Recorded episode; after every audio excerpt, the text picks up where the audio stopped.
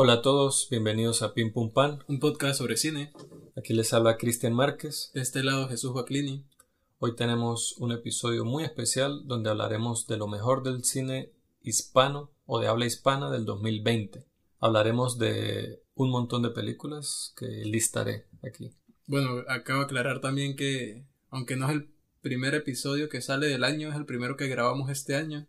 Y bueno, estamos bastante emocionados y empezamos con un episodio diferente en cuanto a estructura y al cúmulo de películas de las que vamos a hablar. Y bueno, será uno de los muchos cambios que se irán dando en el programa, tal vez no a nivel de estructura, pero sí, bueno, en cuanto a redes, en cuanto al contenido que mostramos. Quizás a más variedad de contenido. También. No, serán siempre los mismos episodios con la estructura de siempre típica, que será la mayoría del contenido, pero tendremos otros episodios quizás un poco especiales. Y bueno, nos entusiasma inaugurar este año formalmente. y, usted que lo menciona, y inauguramos el podcast con una hablando de una película colombiana, ¿no? De monos. Sí. Y ahora inauguramos el año hablando de cine latinoamericano y no fue a propósito. Fue sin querer. Me estoy dando cuenta es porque usted lo comenta. Nice. Hablaremos del documental venezolano Érase una vez en Venezuela, de la película mexicana Ya no estoy aquí. En recomendaciones hablaremos de la película mexicana estadounidense Las tres muertes de Marisela Escobedo, Emma y Bacurau.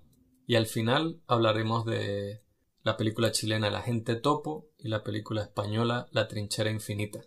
Así que bueno, está bien cargado este episodio. Antes de empezar, les recordamos seguirnos en nuestras redes, en, Twitter como p en Instagram como pimpumpan.podcast y a través de nuestro correo electrónico que nos pueden hacer llegar lo que deseen, pimpumpan.podcast.gmail.com. Recuerden que estamos en un montón de plataformas de, de podcast y si lo oyen en Apple Podcast, eh, les agradeceríamos muchísimo que nos pudieran reitear, dejarnos una review de lo que les parece el programa. Y recuerden que pueden suscribirse a una suscripción mensual para apoyar este proyecto en el enlace que encontrarán al final de la descripción en Anchor. Aquí cabe aclarar, como ya lo hemos aclarado muchas veces, pero que yo siento que bueno, que todavía hay mucha confusión al respecto, sobre todo este año que fue tan particular. Muchas de las películas de este año del 2020, que se supone que iban a ser del 2020, no salían en el 2020. Entonces hubo mucho cine independiente, muchas películas que pasaron quizás un poco desapercibidas en los festivales del 2019, o no desapercibidas, sino que no fueron tan vistas. Se tuvieron como su oportunidad verdadera en el 2020. Entonces muchas de estas películas, si ustedes las buscan en internet, algunas de ellas van a salir con fecha del 2019 como La Trinchera Infinita, Emma, Bakurau, creo que El Agente Topo también, pero nosotros aquí las vamos a valorar como películas del 2020.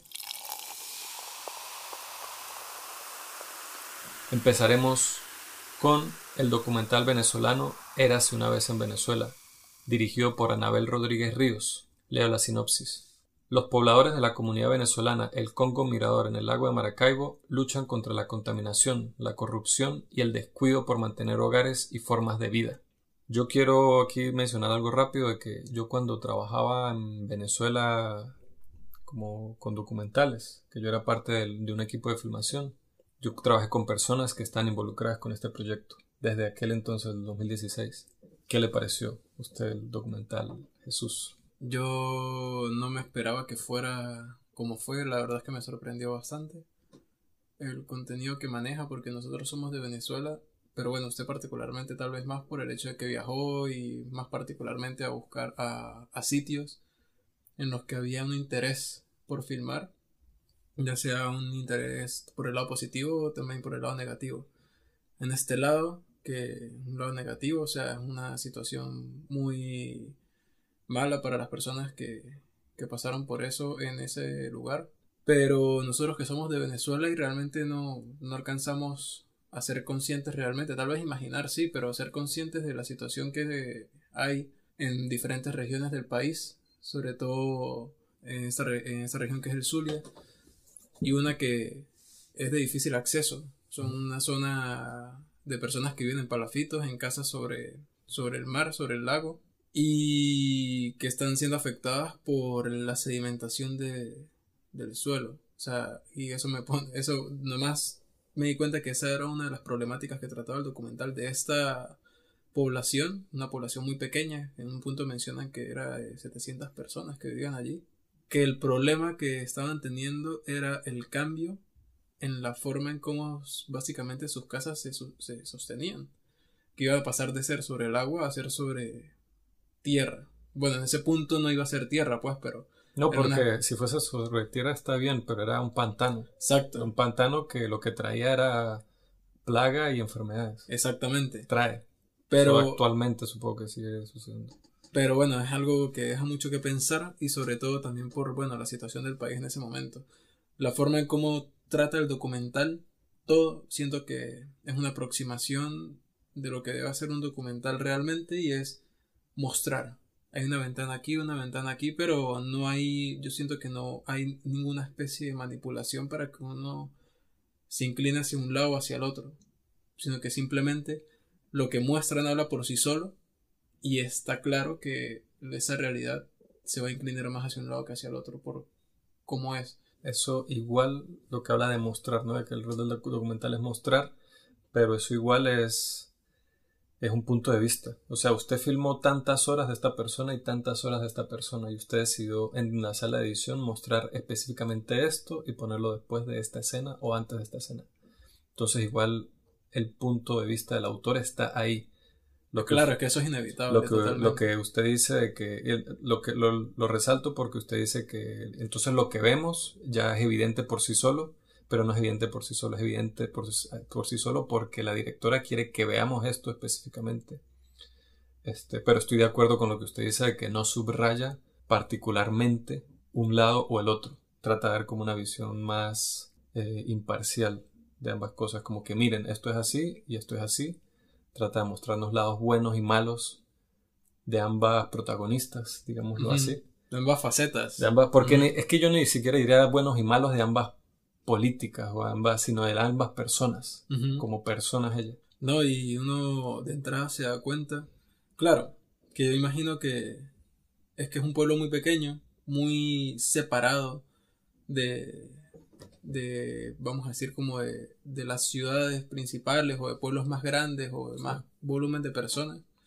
Entonces siento que de alguna forma el, la visión que tienen las personas de, de ese pueblo, pues siempre se ajusta como al tamaño del propio pueblo, ¿no? Entonces, imagino que esta, yo me puse a imaginar un documental grabado con el mismo estilo, por ejemplo, en nuestra ciudad de San Cristóbal. Entonces, siento que sería muy diferente por la variedad también de, de personalidades y de visiones, a pesar de que unos pertenecieran a un lado o al otro. Pero aquí como es tan reducido, es tan pequeño, pues básicamente es fácil contaminarse entre sí. No, y, bueno, la tendencia política también diferencia con San Cristóbal, donde nosotros venimos, es que aquí está más picada a la mitad. En cambio, en San Cristóbal no es tan así. San y, Cristóbal... y, en este lado está más picada por la mitad. O Yo sea, diría que por la mitad. Yo diría que, o sea, hay un gran pedazo de este lado que va hacia un partido que a diferencia de donde nosotros somos, que está más como más picado hacia el otro. Eso, exacto. No, bueno, pero ellos ganan, ¿no? En el, en el pueblito ese gana, gana la oposición en una parte del documental en vez de... Entonces también hay una pequeña mayoría, a pesar de que ellos dicen, cuando sea por las presidenciales sí voto por el gobierno. Pero aquí, claro, porque es lo que directamente les afecta a ellos, ellos se están dando cuenta que su vida es una, está en decadencia constante y dice, no, yo sí creo en la revolución y tal, pero aquí, aquí en donde estamos, no está funcionando, entonces quiero que cambie. Claro, y a mí me parece brutal. a mí me parece brutal cuando estas personas que están, son adeptos al partido del gobierno y ellos se sorprenden de que hayan personas que digan que eso que usted está diciendo, que ellos apoyan la revolución, pero que no van a votar por eso en ese momento, porque no les sirve, porque no está. Dice, vino, vino un señor inclenque, tembloroso, como de 80 años, de por allá a votar, porque él quería un cambio. Y lo dice la protagonista. lo dice la protagonista chavista. exacto, y lo dice con sorpresa, como no me lo puedo creer y tal. O sea, como que, qué bolas, la expresión nuestra, como que qué descaro que este viejito que no puede caminar y vino a votar por los otros. O sea, ella no lo entiende, ella no le cabe en su cabeza por qué vino a votar. Y, cuando él dice por cambio, ella como que, ella en una parte también dice, sin comida, con hambre, Eso es lo sin que yo iba a decir, casa, la forma en cómo sea. presentan a ese personaje. Sin comida no me importa, yo muero con la revolución del comandante, dice ella. Y Y, yo, en ese momento, "Mierda, yo en ese momento weón". le di pausa, yo, o sea, eso fue de entrada, yo vi el tiempo, iban siete minutos de documental, yo le di pausa y yo, uf, o sea, yo no pensé que muchos momentos me fueran como a, a mover así Yo, partes. yo, yo quiero decir que, que, bueno, yo este documental yo ya sé que está por ahí, está en filming o estuvo en filming disponible. Y, y no sé, yo le había hecho un poco el quite porque yo creí que, no creí que iba a ser así como tan sin subrayar, sino creí que era algo muy de propaganda opositora. Creí yo que iba a ser por lo que había escuchado y quizás porque muchas de las cosas que había escuchado, o sea, siento que había sido mal representado al menos en algunas de las redes que yo tengo, porque personas que había escuchado hablando del documental hablaban como ese típico lado de la oposición radical, así como muy cegada hacia un lado, ¿no? Entonces, como usted dice, me sorprendió muchísimo ver que es como una visión más amplia, más abierta, más de lado y lado. Que sin embargo al final uno le queda un mensaje muy claro y uno muy claramente está de un lado. Ve que el documental está de un lado porque, bueno, lo que usted dice, ¿no? La, lo que muestra y cómo lo muestra, uno dice obviamente. Que siento que lo contrario sí hubiese sido propaganda, de alguna forma, Sí, totalmente. Este, y el, el- la- hablando de la localidad, que es muy interesante porque la directora originalmente quiso hacer un documental de esa localidad, el Congo Mirador, porque ahí sucede el, el fenómeno del catatumbo, que es, el, es la- el lugar en el mundo donde hay más tormentas de relámpagos al año. Creo que más de la mitad de los días del año tienen relámpagos en el cielo, algo así, ¿no? Debería saberme este dato bien, pero de hecho desde San Cristóbal se ve. Usted me imagino que lo ha visto, ¿no? Desde ciertos puntos. Desde San Cristóbal- hay buena altura. Ni siquiera. Yo manejando, voy por el Don Bosco, pasando frente al Don Bosco de noche y a veces yo veía en el cielo frente, o sea, yo iba del Don Bosco hacia la gente que no es de San Cristóbal no va a entender esto, pero si yo voy del Don Bosco hacia mi casa, hacia el Pueblo Nuevo, yo veía de noche ahí arriba y se veía la, de lejos, se veía la, el catatumbo, que no para, es constante, constante, constante.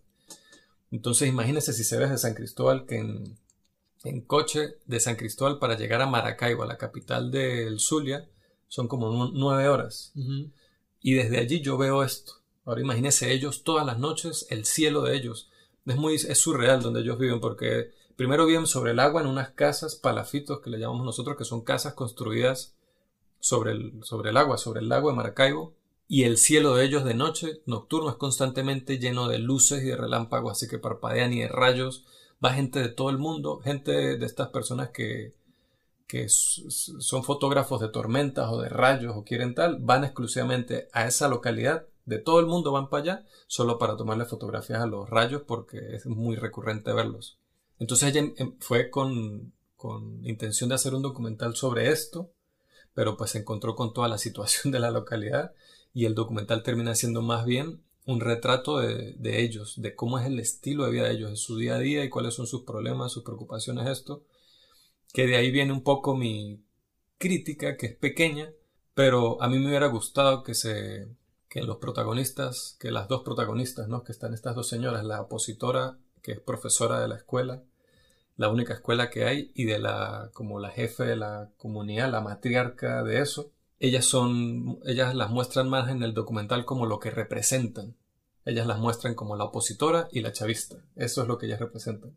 Y yo siento que ellas son más que eso, hay mucho más de ellas que me hubiera gustado saber con respecto a sus vidas y a por qué son como son a todo esto, que el documental no me da. Pero yo siento que hay momentos, que claro, yo siento que usted quisiera haber profundizado más en eso, pero hay momentos en los que uno ve, por ejemplo, esta la líder chavista, que uno la ve constantemente yendo como a un terreno que ella tiene, donde tiene su- sus ahorros, por decirlo así, que ella la tiene su ganado y sus cerdos y su no sé qué, y como en un punto ella se ve afectada porque todo eso empieza a Claro, pero también. sigue siendo el- todo el tema político.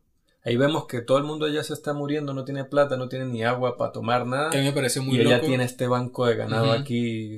Y que a mí me pareció muy loco que como se estaba empezando a sedimentar eso, mudaban las casas. Y las Eso, en esa lanchas. imagen es muy loca. Esa imagen usted la ve en una película y es una locura. Ver una casa que usted literalmente ya no puedo con la situación aquí.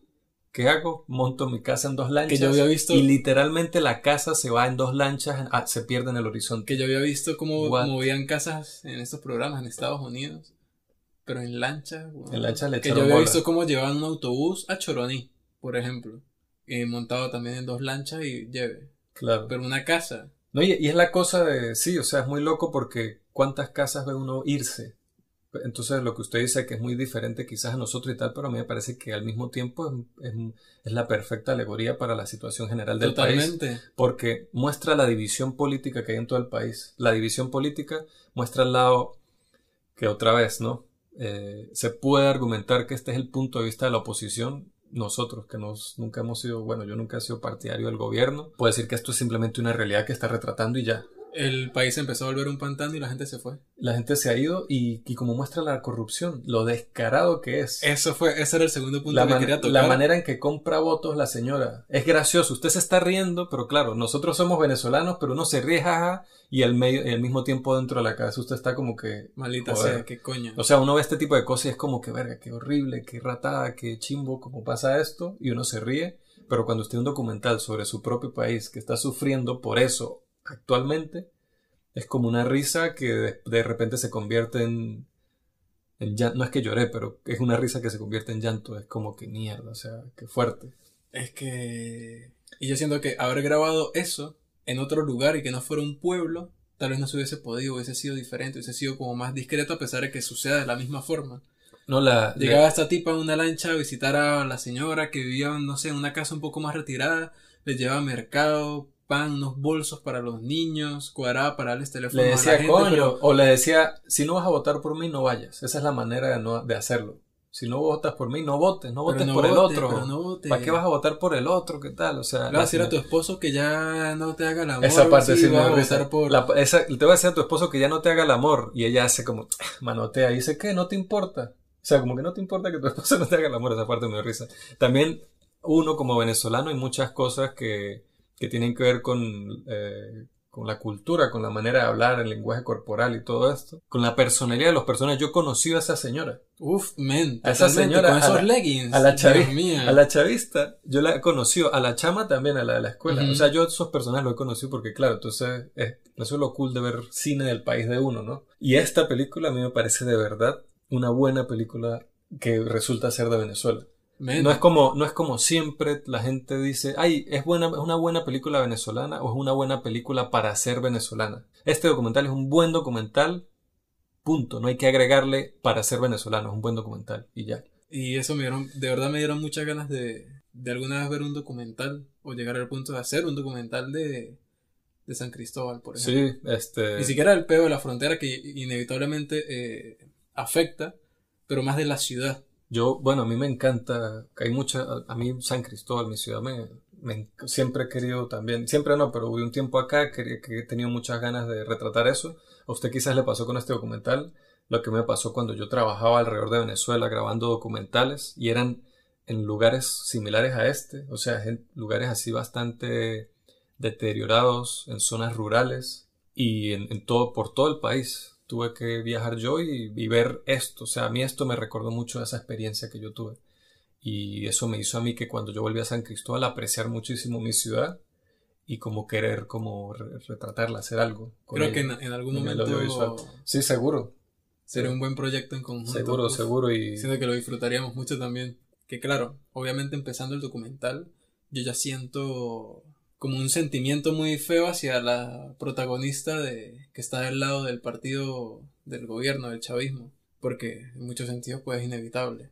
Pero bueno, uno intenta de alguna forma entender a esa persona y a mí me pareció increíble que yo en un punto sintiera lástima por ella. yo en ningún momento sentí este adversión por ella, sinceramente. O sea, pero como digo, mi crítica hacia el documental es que no me, no me invita tanto a entenderla, sino me mete de lleno aquí a la fanática de ella. Ella es una fanática. El claro. cuarto de ella es básicamente Totalmente. un altar de Chávez. Exacto. El cuarto de ella es un altar de Chávez. Pero lo que quería hablar del punto este, lo que me hizo sentir es porque en un punto cuando ella y como su, su grupo va a hablar con el gobernador del estado para, bueno, exponer su situación. Cuando sale Arias Cárdenas en ¿Qué? esa mierda, yo me quedé loco. Yo, what? ¿Cómo grabaron esta mierda? ¿Cómo se metieron ahí, weón? O sea, Y están grabando, ella está exponiendo lo que sucede y este tipo contesta una llamada de teléfono y la corta. La descalidad. O sea, es así como que otro. O sea, le dieron a ella una cucharada de su propia medicina. Y yo dije, damn. Pero yo no lo vi así. dije, como que coño. O sea, a pesar de que ella esté cegada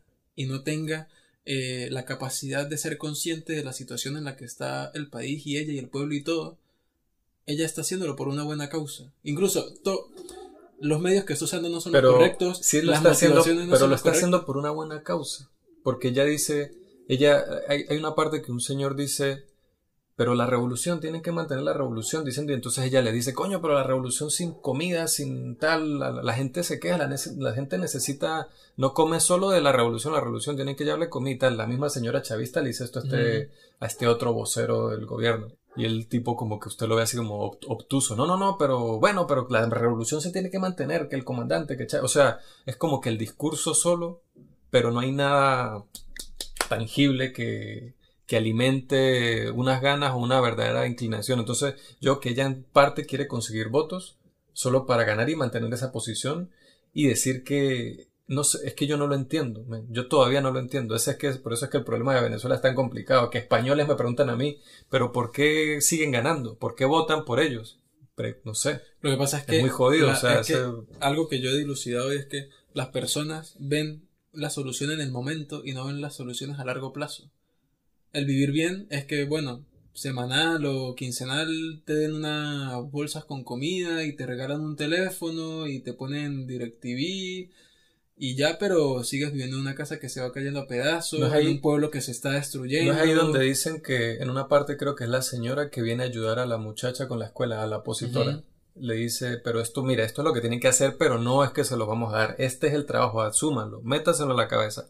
Este es el trabajo ahora de ustedes que tienen que hacer y esto solo se va a dar si ustedes trabajan. No, no se lo va a dar el gobierno, no se lo voy a dar yo, no le voy a dar nada.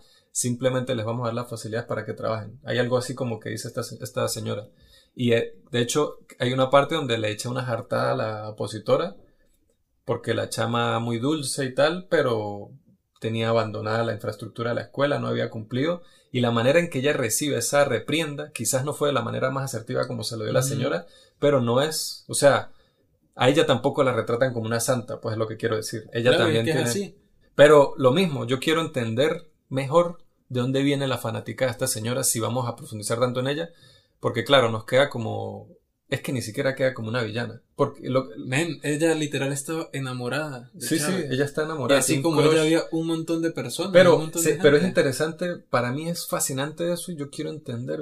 Quizás, bueno, vamos a decir, el documental no trataba de eso, no trataba de entender la fanática del chavismo, entiendo eso. Sí, o sea, no es una crítica, sino que es algo que quizás me hubiera gustado un poco más, porque siento que estas dos personajes quedaron simplemente como la representante chavista y la representante opositora.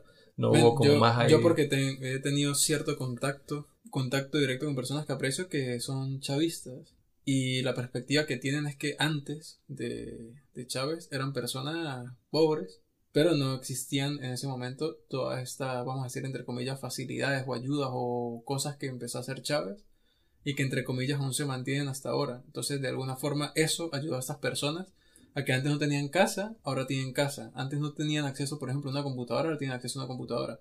Pero es que es una enfermedad.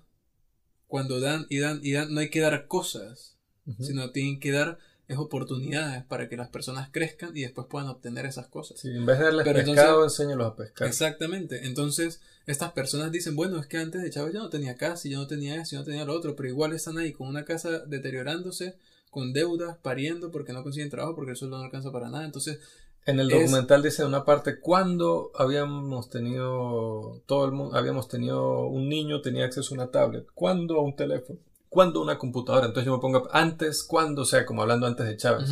Yo me pongo a pensar, hablemos de Colombia o de un país cercano para no hablar de Noruega o de un país así súper recontra desarrollado, sino que igual eh, Colombia está bastante desarrollada en relación a Venezuela, cualquier país. Pero en los 90 ningún niño tenía una tablet no existían las tablets. Ningún niño tenía un fucking, una laptop, no era común que lo tenga un niño, ni siquiera era común el internet. Entonces él, él, él, está dando el crédito de que tengan, de que ahora generaciones más jóvenes tengan electrónicos, se lo está dando exclusivamente ese crédito a Chávez.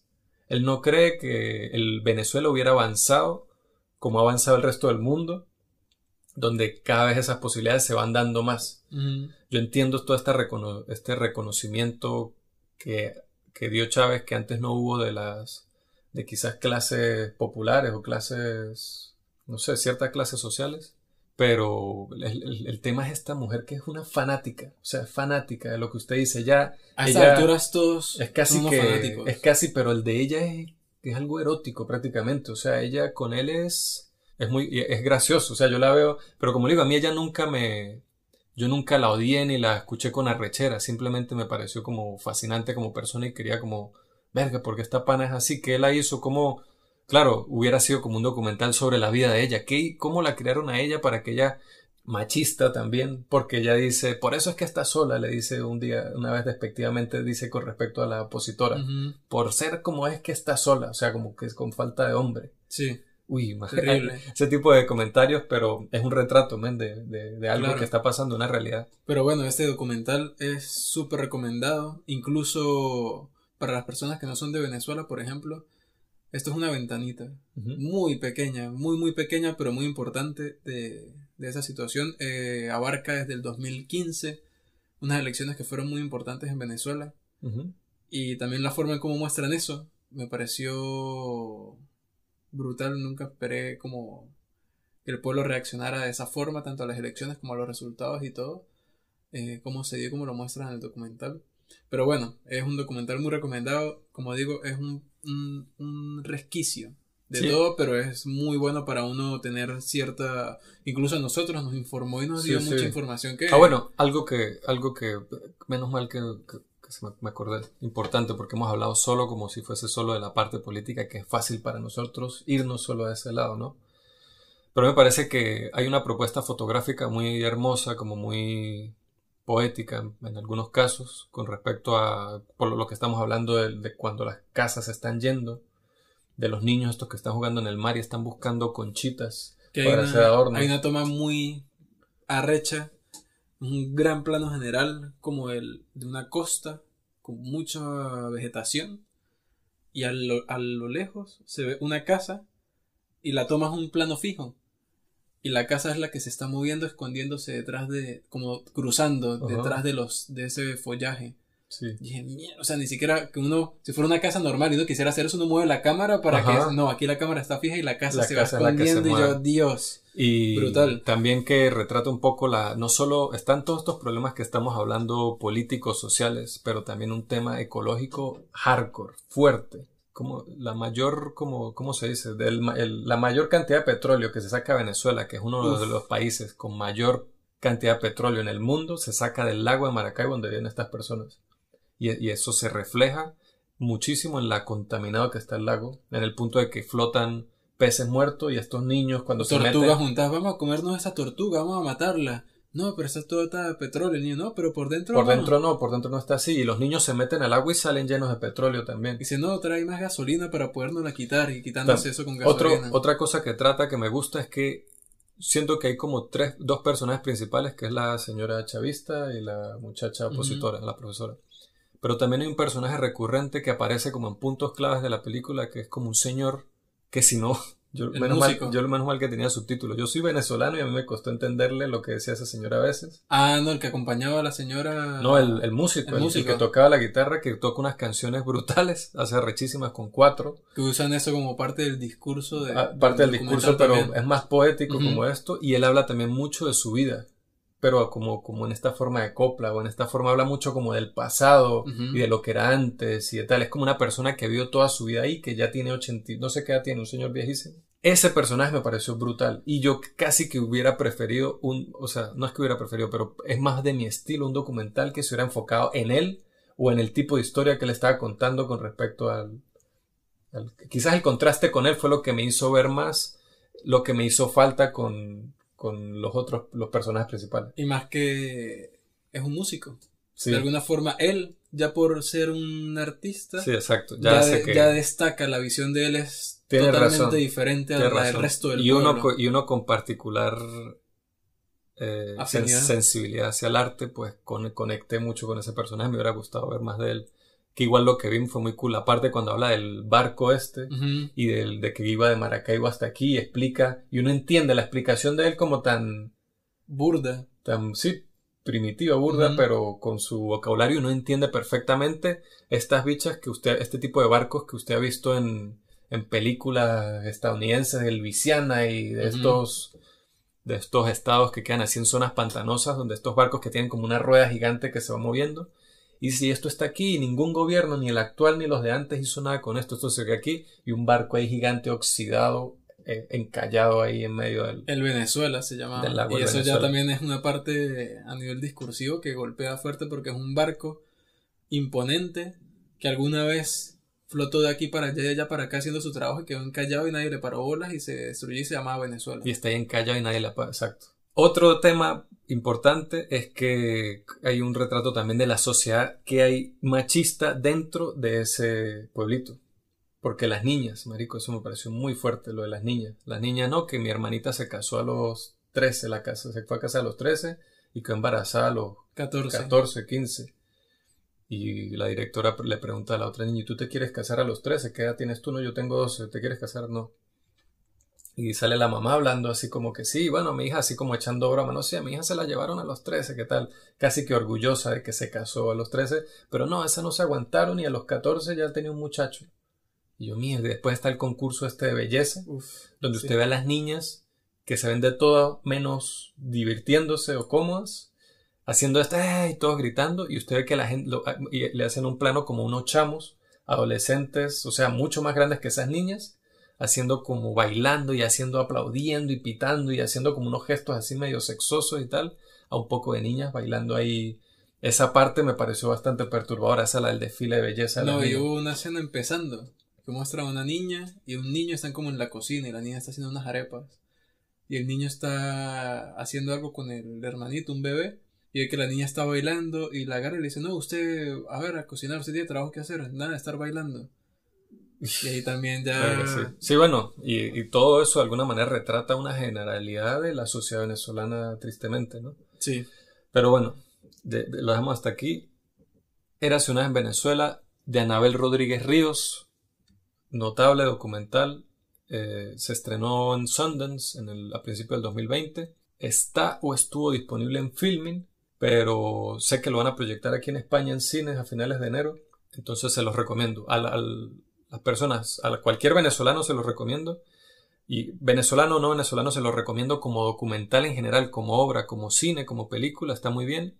Y para las personas que en particular se quieran informar más con respecto a la situación cultural, social de Venezuela, de alguna manera política, creo que es como un buen vistazo hacia eso. Ahora hablaremos de la película mexicana Ya no estoy aquí, dirigida por Fernando Frías. Leo la sinopsis. En las montañas de Monterrey, una pequeña banda llamada Los Tercos pasa sus días escuchando cumbias lentas y yendo a fiestas. Después de un malentendido con un cartel local, su líder se ve obligado a mudarse a Nueva York. Pues esta película primero, lo conversábamos hace un tiempo, que se centra en una subcultura de la que uno siempre había visto imágenes, siempre había visto memes en internet y cosas. Uy, esta gente mira cómo se ve y tal. Pero jamás, jamás en mi vida pensé ligarla a un movimiento musical, a un gusto musical tan específico. Cumbias lentas, o sea, son cumbias que son modificadas. Yo pienso un poco en el lo-fi y agarrar como ritmo de hip hop, jazz y modificarlo y hacer pistas nuevas que ya un género diferente. Es creo que es exactamente el mismo proceso Sí. para agarrar cumbias y modificarlas para que se vuelvan colombias. Sí, es la Que ellos llaman subcultura. colombias Colombia es con K. con K y los tercos con K también. Ajá, Es, es un- la subcultura de una subcultura. Exacto, que se visten estos peinados con un montón de gelatina o gomina o como le dicen en diferentes lados, que tienen el cabello como corto atrás unas patillas así largas y se peinan aquí como Parece la una parte de arriba, el cabello hacia arriba como, como Sasuke, Ajá. diría yo, Eh, y unas ropas así súper anchas y las Converse súper apretadas con colores así llamativos y la forma de bailar, Arrechísimo. que es muy particular, Me es como si fueran gallos, pero un gallo de pelea. un como- gallo de pelea, pero como luciendo. O sea, es como, como- cuando agarran los caballos de guerra y los ponen como a. como a- cortejando, Ajá. sí. Me encanta. Las secuencias Me- de baile de esta película me Me encantan. pareció brutal eso porque no me esperaba en mi puta vida ver una película primero, que tratara de eso, y segundo, que me fuera a gustar tanto. A ver, primero que nos toca a nosotros mucho por el tema de, de que somos inmigrantes. y Eh, que a él le toca emigrar por un tema de la seguridad de su vida. Exacto, claro, el caso, el caso de él es muy extremo. Claro, el de pero es igual, o sea, es... pero es, que les toca, de alguna Exacto. forma. Él está, él está en un contexto, y es- o sea, el del caso él es muy extremo, pero es por mala suerte. Igual Sí. que muchos venezolanos que los roban, que los atracan, que todo venezolano que yo conozco ha sufrido de al menos un par de atracos o agresiones así de delincuencia y muchos se van del país por eso. En Venezuela muchos se van, claro, no hay la situación de que la comida, que las colas de gasolina, que las colas para conseguir comida, pero la vida, cuando la vida ya está en peligro, uno siente que está en peligro es cuando la gente dice, no, ya no puedo más y se va. Este pana, claro, se consigue una situación súper extrema al norte de México, donde los carteles dominan y bueno. Y esa, que- esa escena me agarró a mí, pero desprevenido, Desprevenido. me agarró las bolas Es y muy me tuvo ahí, pero apretado. o No, y, el, sea, y el chamo es muy cool. El protagonista tiene una presencia súper cool, es como súper estoico, excepto cuando está bailando, excepto cuando está en su, en su, cuando en está, su zona. cuando está jazzing. Jazzing, cuando está jazzing, referencia de soul. Cuando está jazzing, sí. Pero sí, eh, esta película, la propuesta de la historia, lo que quieren contar y cómo la construyen, porque vamos saltando entre él, eh, en su, me parece muy hermoso porque él es en su día a día. Yo me acuerdo, y lo hablé con él cuando la estábamos viendo, como que, men, o sea, esos eran los días que uno pasaba con sus amigos, jodiendo por aquí, planificando, haciendo esto, haciendo lo otro, todo bien. Pero Pensé siempre había, siempre había algo que le jodía a uno las cosas. No, pero yo pensé lo mismo porque e- es lo que usted dice, ¿no? La, la peli está cuenta al mismo tiempo, eh, cuenta simultáneamente la historia de él recién llegado a Nueva York como inmigrante donde no dice ni yes. O sea, ese pana eh, no sabe inglés, pero nada. Creo que la primera palabra que dice que uno le oye en inglés en un momento es fuck you y se le dice un policía Ajá. porque no entiende que el policía realmente lo quiere ayudar. Lo quiere ayudar, exacto. Y uno dice, "Ve, Él este simplemente ve policía y le dice fuck y sale corriendo. Entonces cuentan simultáneamente esa historia con la historia de él en, en su pueblito de Monterrey, en- con su movida, con sus amigos que están en todos en esta misma movida de las que les gustan las colombias y bailan cumbias y, y tienen este estilo de vestirse y de peinarse y, Y todo. el bicho siempre con su MP3. Y ellos tripeando, siempre. ellos, tri- ellos disfrutando, a pesar de que están en un contexto bastante difícil, a mí me parece que ellos eran felices y él añora, él, de alguna manera yo siento que, que esa, esa manera de, de contar esa historia así representa un poco cómo él extraña esa vida que tuvo y que perdió, que ya no hay vuelta a esa Claro. vida. Así como uno siempre recuerda y uno de alguna forma quisiera volver a esos momentos y compartir y, Sí, y uno, uno, uno o sea, siempre piensa como bueno en algún momento vamos a podernos reunir todos y, y volver a hacer y va a ser así. igual, que no lo pero va a hacer. no va a ser y es así y por eso el título de la película que también me parece muy fuerte y refleja todo lo que narra esta historia y ya no estoy aquí y es así porque él después de que uno se va aunque uno vuelva no va a ser igual o sea jamás va a No es como, igual. usted no le, no- creo que a todos nos ha pasado que nos vamos a conseguir con los amigos del liceo. Tenemos años sin vernos o amigos de lo que sea. Y se consigue uno y van a una fiesta o hacen algo, en muchos casos, al menos en mi experiencia. Y usted se da cuenta de que, coño, hicimos todo este esfuerzo para reunirnos y conseguirnos porque éramos muy amigos en el liceo y hacíamos todo juntos, pero ahora se sintió forzada la reunión y no es que la pasamos mal, pero no es lo mismo ya no somos las personas que éramos antes. No sé, lo- me hizo sentir muy nostálgico de alguna manera la película en ese sentido y eso, la cosa del- de lo inmigrante, ¿no? La representación del inmigrante latino en el, en el primer mundo. No, y más que, a ver, esta, este, el protagonista de esta película no es como, bueno, al menos para nuestro contexto latinoamericano, que siempre suele haber como patrones, en este caso mucho más marcado de, lo- de los, de los, de las características de alguien que puede ser una amenaza para uno. Y este chamo cumple, cumplía con todas ellas, yo lo veía caminando en mi misma acera y inevitablemente iba a querer cruzar. A este, usted hizo ese comentario, lo traje y yo no pensé eso porque yo nunca... al- no, o sea, alguien vestido como él yo no le hubiera tenido miedo. Porque, o sea, el pelo, el estilo, yo me di cuenta que es como un estilo muy específico.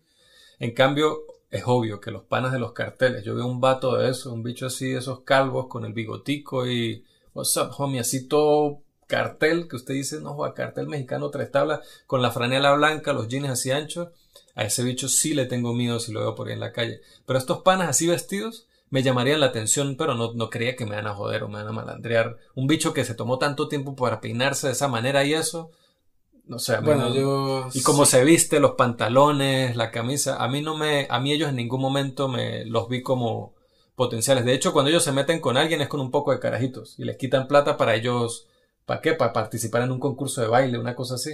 Bueno, pero a mí sí me generaba eso, pero bueno, yendo como al, al punto real, la apariencia de él de entrada tal vez no sea la que invita más a acercársele, al menos en un contexto, como le digo, en nuestro background latinoamericano, al menos el mío.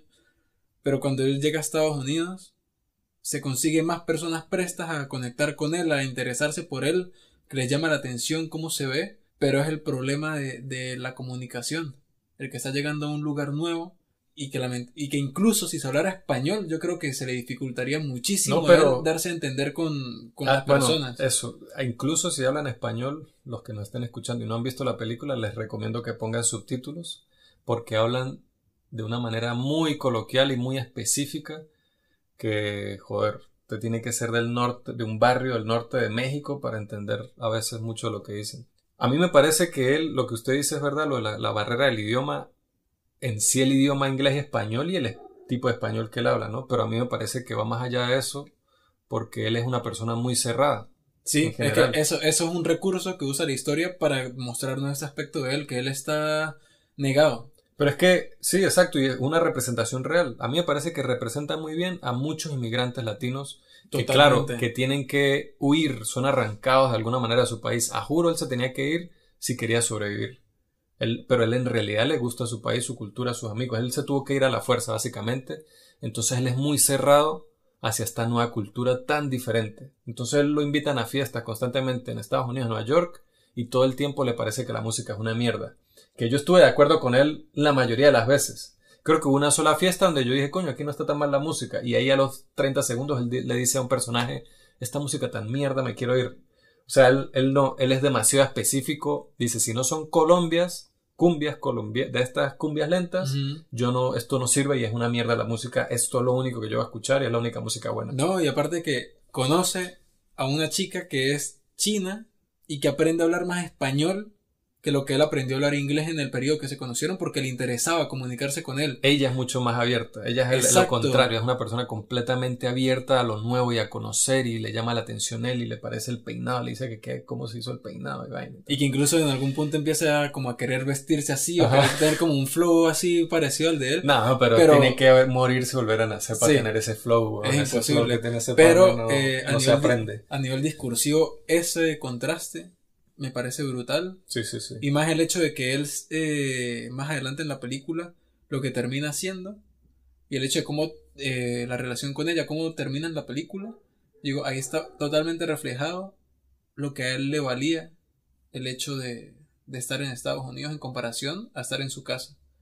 Que ese final de la película, o sea, yéndonos a cómo termina y tú cómo engloba todo, Sí, al final es, es- es fuerte, es muy arrecho y uno lo puede ver de una manera como que él aceptó este como la, situa- la situación en la que estaba y acoplarse al sitio en el que está nuevo o es simplemente una manera de crecer y aceptar de que esta etapa ya terminó, ya quedó atrás y ahora viene una nueva etapa de su vida que lo tiene que aceptar para bien o para mal, o sea, le toca.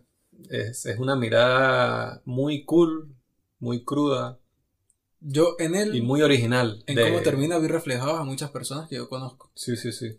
Sí, sí, es que es, que, es que cierto tipo yo, yo a pesar de que, bueno, es mexicano y estamos hablando de lo específico que es, lo hablamos con el, en el episodio que hicimos con Michael Labarca, yo siento que mientras más específico usted se vuelve, termina usted por alguna razón dando un mensaje o conectando de manera más universal. Entonces, esta que estamos hablando es una es- trata sobre el líder de una banda que es parte de la de una subcultura de una subcultura del norte de México y termina conectando de una manera súper potente con nosotros, sobre todo que estamos que también somos inmigrantes. No, y este panda tiene el director una forma de, de contar con imágenes que muchas veces, por ejemplo, en la parte de Estados Unidos, cuando él está en Estados Unidos, de situaciones en las que no hay, o sea, cómo lograr que uno entienda muchas cosas cuando los personajes tienen estas dificultades para comunicarse entre ellos y dar un mensaje y uno entiende todo. o hay unos montajes, unas imágenes en las que él, una secuencia en la que él está bailando y se transpone como una superposición de un traveling de todas las caras de sus amigos. Y dije, maldita sea, o sea, y se me erizó la piel cuando vi esa vaina, que dije, o sea, así se siente él cuando baila estando allá. Y cómo siente a sus amigos y todos estos días que él pasaba con ellos en su tierra natal. Dije, no, aquí hay una, una poética visual muy, muy rica y cómo muestra, por ejemplo, el barrio donde ellos viven. Este montón de escaleras, que nosotros no vemos Monterrey, o sea, la ciudad como tal, la urbe, uno la ve a lo lejos, como algo ajeno. Sí, porque es como lo es para ellos. Exacto. O sea, hay una, narrativa visual que me gustó muchísimo y que de alguna forma uno, cuando uno yo no escucho colombias. Cumbias, que es más común, menos, o sea, tampoco. Pero uno, cuando ve la película, eso no importa. O sea, uno, se conecta con ellos, una secuencia de ellos bailando. Yo así disfruté viendo la película, disfruté esas cumbias as fuck. Yo quería bailar como esos huevones ahí. Estos panas bailando, tripeándose, era una secuencia larga. Y yo era, quería seguir viendo. Ay, a ver qué paso se lanza este. Porque uno lo sentía, ellos estaban ahí dándolo todo. O sea, los de, de panas se daban a entender cómo se sentían ellos en ese momento. Por cómo, eh, lo que hablábamos antes. Lo que usted mencionó la otra vez de las secuencias de acción. De que cuando alguien de panas sabe y colocan en la cámara y muestran en la secuencia donde tienen que recurrir a corte, corte, corte. Y aquí fue algo igual, era una cámara fija, ellos bailando y más nada, tenga.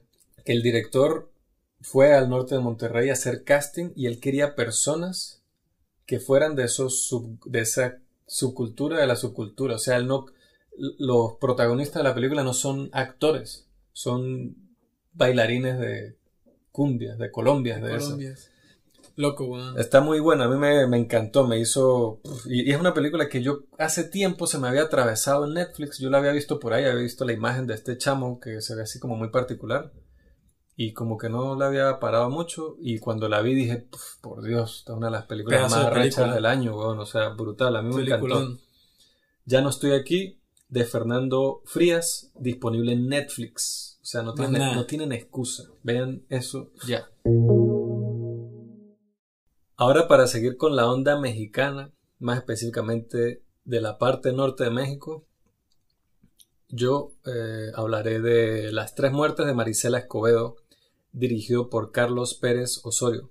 Leo la sinopsis.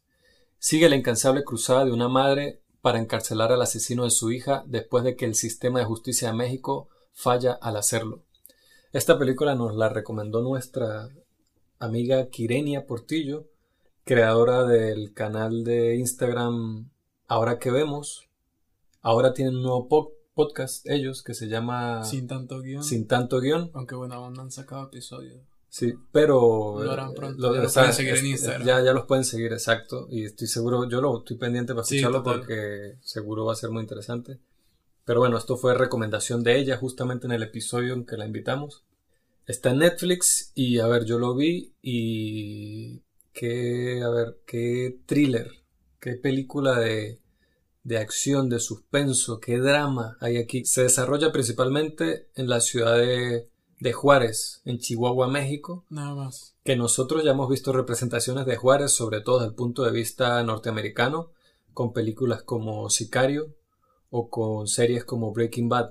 Pero aquí vemos una historia de Juárez desde una familia de Juárez. La persona protagónica del documental, Marisela Escobedo, es una heroína, pues esa señora, las cosas que, que hizo y la manera en que actuó y la manera en que dio frente a un sistema, a una situación y por su familia, que vive en una familia que vive en una realidad, en un contexto muy, muy jodido, pero a ver, la, la historia se desarrolla con los miembros de esta familia que, que aún están hablando de los hechos, y van diciendo lo que va sucediendo, uno se va desenvolviendo, pasa esto, pasa esto, pasa esto, pasa esto. Entonces a uno le, uno es un poco confuso, ¿no? El título, las tres muertes de Marisela Escobedo, ¿cómo se puede morir alguien tres veces? Bueno, al final del documental no le va a quedar ni la más mínima duda de que cada una de estas muertes fueron eso, una muerte, una parte de ella murió ahí, en, en ese momento determinante de su vida. Pero es genial. De documentales de Netflix es como típico documental de Netflix. Tiene como lo mismo que hablaba de antes, se nota, es producido por Netflix.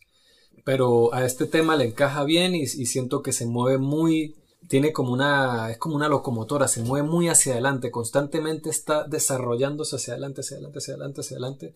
Y lo que está sucediendo es demasiado increíble, da demasiada impotencia y es demasiado de, como digo, de película, así tal cual como Sicario, como Breaking Bad y hay video de muchísimas cosas que, que es increíble. Video de muertes, eh, digo personajes, personas que murieron y que hay video, hay, hay video de vigilancia de cómo los mataron, dónde los mataron. Hay muchísimo, muchísimo información en este documental, tanto de la historia como visualmente, que lo deja uno boquiabierto al final y es increíble. O sea, me pareció muy entretenido muy arrecho, muy interesante, muy relevante. El tema del, femicidio en México es de verdad un tema burda, de rudo y que la gente debería saber más de eso y que se hable más de eso. Este no es el primer documental, ni la primera película, ni el primer cortometraje, ni la primera obra audiovisual que yo he visto que trate ese tema. Eso es algo allá súper fuerte, súper relevante y bueno, este documental se centra en eso y habla sobre la historia de una de las familias afectadas por esta triste situación. Lo recomiendo muchísimo, es muy bueno, es muy entretenido. Me, cuesta decir la palabra entretenido aquí a pesar de que lo es, de que me quiero decir que nunca aburre, porque es un tema muy serio, es un tema muy fuerte, es una realidad, es una familia de verdad la que estamos viendo ahí, que ha sufrido muchísimo, pero lo recomiendo, Las tres muertas de Marisela Escobedo está disponible en Netflix, no tienen excusa, véanlo. Ahora hablaremos un poco de la película chilena Emma, dirigida por Pablo Larraín. Leo la sinopsis.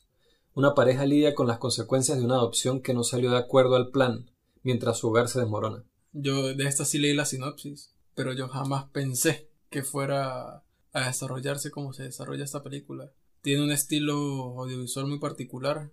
Eh, la protagonista es bailarina y que no recuerdo el nombre de la actriz pero el, actor es Gael García Bernal y es como un director de performance. Un coreógrafo. Coreógrafo. Entonces, bueno, siento que el estilo audiovisual de la, de la película tiene como, o sea, busca ser contado de una forma muy, en muchos momentos como de videoclip. Mariana Di Girolamo se llama la actriz principal. Que, que lo hace brutal, o sea, muy, muy awesome. Y ella llega a ser perturbadora hasta límites insospechados. Pero la película en general es un poco de eso. Nos muestra la historia de esta pareja que, que tras haber adoptado a, a un niño, deciden devolverlo. Y sin mostrarnos al niño y sin mostrarnos las situaciones, uno va entendiendo a través de las interacciones y las conversaciones que tienen entre ellos, que son sin pelos en la lengua, más bien con cuchillos en la lengua, qué fue lo que sucedió. Y lo deja uno pensando mucho en qué clase de relación es la que tienen estos dos y cómo vivían con este niño y la relación que tienen ellos con sus círculos cercanos, sus amigos, las personas con las que trabajan y todo es muy... es que no sé muy bien cómo describirlo. Todo, o sea, eh, la forma en la que está realizado, montado y la historia que quieren contar, todo es como para sumergirnos un poco en la psique de estos personajes. Uno se siente muy... Sí. me parece que una película muy hipnótica. Es como cuando uno se queda pegado viendo un videoclip, pero que estamos viendo una película y siempre creo que son pocos, son muy contados los momentos en los que no hay un sonido o una canción o música o un efecto sonoro que esté cubriendo como una capa sobre todo lo que estamos oyendo. Sí, hay una atmósfera, hay una atmósfera consistente en toda la película. Es algo muy latente. Yo siempre me metí, me, eh, me sentí metido en un videoclip, pero es una historia que a, mí, a la vez me perturbó bastante en las cosas que empieza a maquinar en la, la protagonista que yo digo, verga, o sea, esta pana está haciendo esto, esto, lo otro, entiendo estas conexiones, pero no sé a dónde coño quiere llegar ella, que cuando llega uno dice, a la puta. O sea, ¿qué coño? O sea, ¿cómo maquinó todo esto? ¿Qué, o sea, ¿realmente hizo todo esto para llegar a esto? O sea, que yo pensaba, ¿qué clase de vida es esta? No sé. O sea, la película tiene ese, bueno, al menos en mí generó esa, esa sensación de perturbación y de que tiene personajes y que los personajes es muy difícil a veces estar del lado de ellos, así sean los protas, así sea Gael García Bernal, así sea Emma, estar, estar del lado de ellos, de las opiniones de ellos, de lo que, de las acciones que hacen, lo hacen a uno, chocan muchísimo con lo, como con la moral de uno, la ética o es, es una es una digo que creo que es una película en mi experiencia cuando he hablado de ella con muchas personas que eh, saca mucho a la luz como los prejuicios que uno puede tener hacia personas como los personajes esto y la manera en que actúan y cosas que, que son completamente comprensibles porque sobre todo se involucra en la vida de un niño pero yo la interacción que vi entre ellos entre este grupo de baile porque no, no, salen solo ella y él, sino están todos personajes recurrentes del grupo como tal. Todo el grupo como tal de baile. A mí me recordó mucho a gente que yo conocí en, grupos de teatro, de danza o tal, como esa vibra, esa energía que hay entre ellos, esa, esa mente como tan abierta, esa falta de complejos y de límites que hay en muchos sentidos con respecto a sus vidas. Me pareció, me pareció como un reflejo bastante real, al menos de una experiencia que yo he tenido con ciertas personas, grupos, momentos de mi vida en lo que estuve en grupos similares a este, que, que, me pareció honesto. No, y yo... y al, ser honesto no es necesariamente bonito. Y creo que esos aspectos que usted habla, creo que ni siquiera son los que más me perturbaron, sino toda la, toda la maquinación que ella tenía en la mente para lograr esto. No, ella, ella es que una... Yo dije... Ella es un personaje bastante... Porque lo demás son cosas que uno... No, claro, pero entiendo lo que usted dice y, yo no me refería a, sino eh, total, ella es un personaje bastante perturbado, ella no es un personaje que, que esté totalmente bien. No, y yo creo que todos los principales, por cómo termina la película, lo son. Bueno, ¿Qué, o sea, que yo dije, ¿qué, clase de situación es esa? ¿Qué personaje del cine o de la vida está totalmente bien? Pero el punto es que, que sí, que es una persona que puede ser peligrosa para la sociedad. O... y, también lo, lo tan pasivo que es su entorno de alguna forma. No, no peligrosa para la sociedad, sino que sí, ella choca muchísimo con. Ella no, ella no encaja bien como en. el, es peligrosa para la sociedad. sí, sí. Todo lo que, todo lo que hace en esa película es peligroso para la sociedad. Sí, es peligroso para la sociedad, tiene razón. Este. Pero a mí la película, el principal valor que yo le doy, por la razón por la que yo la defiendo, conozco muchas personas que odian esta película, que, que no es que me dicen que no les gusta, es que me dicen que la odiaron. Es como ese estilo hay una atmósfera consistente, me hace recordar a lo que me hizo sentir un poco, hablando de películas de este año, Queen and Slim o Waves, que son películas que, que tienen un estilo así muy único, muy, yo digo cool, como muy, como de, sí, de fiesta, como de la, música, como las imágenes, como los neones, como... Aunque esto es muy dark, o sea, la sensación que da, por ejemplo, Waves o Queen and Slim es eso, cool,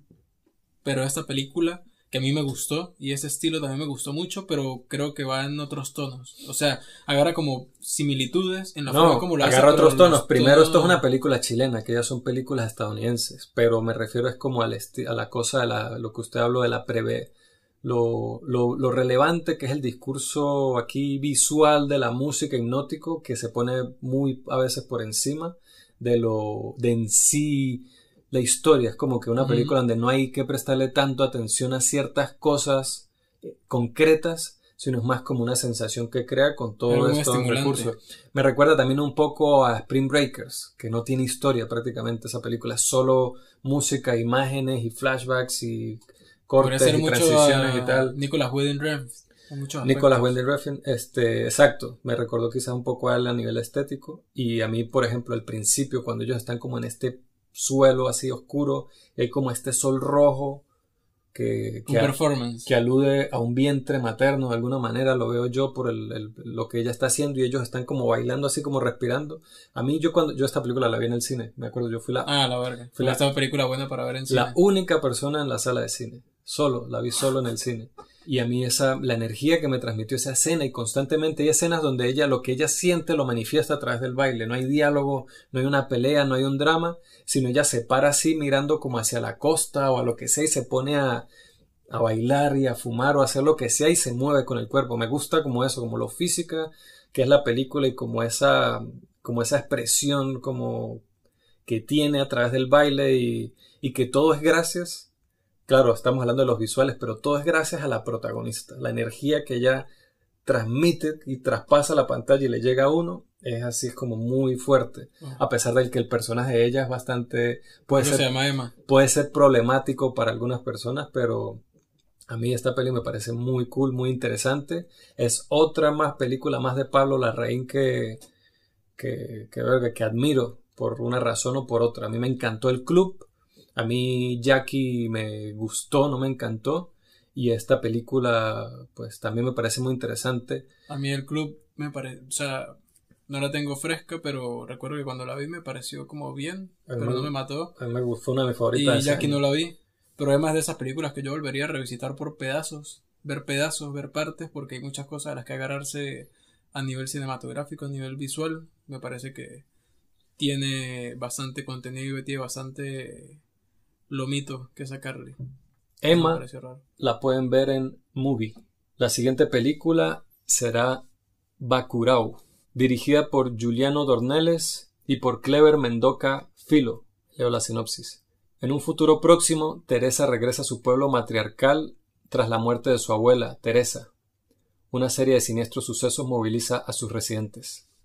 Desde cuando, cuando usted me dijo que la había visto, yo le pregunté qué le pareció y me dijo, es rara. ¿Por qué es rara? ¿Por qué es rara? Sí. O sea, quiero que usted me hable de eso. Como dice aquí, ¿no? La película es basada en un futuro próximo. Es una película que usted empieza a ver y, bueno, es una película brasileña, como en el campo y como que en América, el continente americano, obviando el Norteamérica, que es Estados Unidos y Canadá, en el cine siempre se retrata mucho el tema social, ¿no? Muchísimo. De hecho, todas las películas, bueno, menos Emma, que hemos hablado, tienen así como muy latente o la migración o la violencia o algo que tiene que ver con un problema latente en la sociedad. Entonces uno como que tiene, bueno, va a ser una especie de drama social de lo que sea, pero hay un punto donde la película básicamente se convierte en un, una sátira o un thriller. Y cuando aparece Udo Kier, el actor este alemán, mítico actor alemán con una de las caras más como mala, muy, no sé, la cara de él nació para que le pusiera una pantalla, una cámara enfrente y, haga de malo o de vampiro o de algo así. Entonces cuando sale él fue como que, ¿what? Y empieza como esta, y que la película constantemente salta de, o sea, empezamos con Teresa y la sinopsis dice que es sobre Teresa. Pero nosotros en realidad no pasamos mucho tiempo con Teresa. La película enfoca su atención en diferentes personajes durante toda la película. Y donde estos personajes interactúan entre ellos, entre ellos Teresa, entre ellos todo. También que en un punto se vuelve súper violenta. Súper violenta, gore, básicamente. Y que termina y usted se queda como que. What the fuck? O sea, que acaba de ver? Que al final sí está haciendo un comentario social rudo, fuerte, con respecto, pero de una manera muy original, digamos. Yo no he visto la película anterior de estos directores, pero me la, me la recomendaron hasta morir y todavía la tengo en mi watchlist, que es Aquarius. Pero, a ver, a mí esta película me, me gustó. Quizás creo que es una de esas películas que, que duré toda la película un poco como, como con la cara así como que, ¿what? Y me gustaron ciertas cosas y terminó. Y, cuando terminó fue como que, ah, ok, la película era esto. Entonces siento que la puedo apreciar mucho más si la veo de nuevo. Y no es porque sea difícil de entender la historia en sí concretamente. Lo que pasa es que es inesperada. Pero es que es muy inesperada. Cambia de género, cambia de, tono también. Cambia, de, varias veces. de tono, de personajes. La aprecio por originalidad. O sea, por tratar de romper un molde de un tipo de cine o para tratar de romper el molde con respecto a hablar de ciertos temas, sobre todo en el cine latinoamericano. Yo creo que tuve el beneficio de haberla visto recién me desperté. O sea, me desperté y tengo que ver esa película y leí play. Entonces no tenía como el cerebro trabajando desde antes. Así que no, no estaba como pensando mucho, sino que me dejé llevar. Y la película empieza, uno ve a Teresa y la está, está con un tipo en un camión de agua. Y uno empieza a saber que van hacia un pueblo y que el pueblo tiene problemas. Pero uno jamás, jamás, jamás se va a esperar por dónde coño va a agarrar esa película porque es muy loca. Si es una película muy rara y muy loca, a mí me gustó. Y siento que quisiera volverla a ver, ya uno sabiendo de qué va y qué va a pasar ya uno podría entender un poco más como la estructura completa de la película y de lo que quiere hablar. Pero cada personaje que aparece en esa vaina es súper entrañable, original o molesta, lo que sea. Pero uno tiene, uno, cuando uno está en la cara de alguien, uno quiere saber más. No hay, no hay personaje, no hay personaje desechable aquí, no hay un, es que o sea, quién es un actor de reparto y quién es un protagonista aquí. O sea, aquí los, cada personaje al menos tiene su momento. Tiene como su momento así. Bueno, la señora esta que sale aquí en la portada. y sale, eh, pues, ella, ella, ahí en la portada que la estamos viendo sale grande. Que me parece loco. Estamos pues. viendo, para que entiendan, estamos viendo aquí una, un póster de la película y en la portada de la película, en el póster, sale como protagonista la que la sinopsis... O la que sale más grande en el póster. La que sale más grande en el póster, eh, que le, le, hace creer a uno que la película, alguien que no sabe nada de la película, ve este póster, dice la película va a ser sobre ella. Pero la sinopsis que acabamos de leer no es sobre el personaje de ella, es sobre el otro personaje, Teresa. Y realmente es la historia del pueblo. Es la historia Porque del pueblo. el pueblo exacto. en sí es un personaje. Y lo que hablábamos antes, por ejemplo, de Congo Mirador en Eras una vez en Venezuela, es un pueblo con sus particularidades, es un pueblo alejado de, de pueblos más grandes que, que ellos en un punto dicen, ellos creen que Bakurau, que es el pueblo, sale en el mapa, pero en realidad no aparece en el mapa. Sí está en el mapa, pero no sale en el mapa. A propósito. O sea, alguien quiso que no saliera en el mapa. Y uno pasa, creo que es una hora, o casi una hora, es viendo este pueblo y cómo es el pueblo. Eso me gustó mucho porque si la película no se permitiera el tiempo de desarrollar estas interacciones, la personalidad del pueblo, la forma en cómo se desenvuelve todo, que es como realmente el centro de la trama, de lo que sucede realmente narrativamente en la historia, no tendría la fuerza que tiene. Tienes razón. Eh, que eso es una cosa que puede, puede chocarle a algunas personas. Y a mí al principio me tenía un poquito de que, ok, ¿esto a dónde va? Esta película, ¿de qué va? Porque uno llega al pueblo y uno dice, ok, pero ¿qué, ¿cuál es el problema? ¿O qué es lo que va a pasar? Y después usted se da cuenta que es que esa primera hora de película es como el desarrollo del personaje. Y el personaje resulta ser el pueblo entero.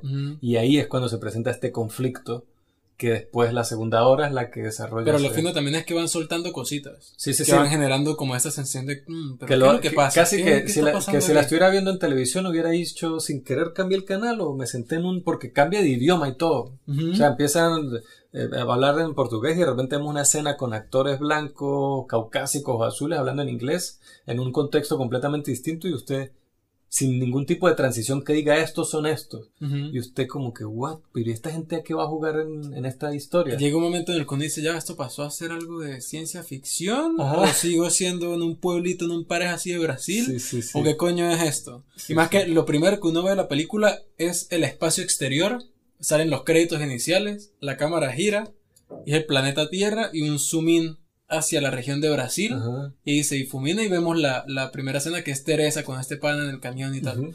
Entonces la película todo el tiempo anda jugando con uno. De repente tenemos un rato con este pueblo, avisan, no, eh, viene Tony Jr. Tony Jr. se acerca a una camioneta que atrás tiene otra con un aviso gigante de publicidad política y es un, eh, creo que es el alcalde de- del pueblo más cercano, de la municipalidad esa. que como buena película latinoamericana es un corrupto de mierda. Y me pareció brutal cómo lo pintan ese bicho, Sí. es una comiquita, weón. Sí, o sea, sí, me sí. pareció descaradísimo, pero a niveles astronómicos. Y bueno, él ya cuando estaba llegando, él sabía lo que se iba a esperar. Sí, sí, sí. Sí, esa parte cuando llega. Y digo, este man qué está jugando. Sí, pero me sí. encantó el pueblo, o sea, el pueblo me pareció Sí, sí. brutal. La, una persona, locura. la personalidad del pueblo es muy cool y es un pueblo que es feo, man. Lo siento.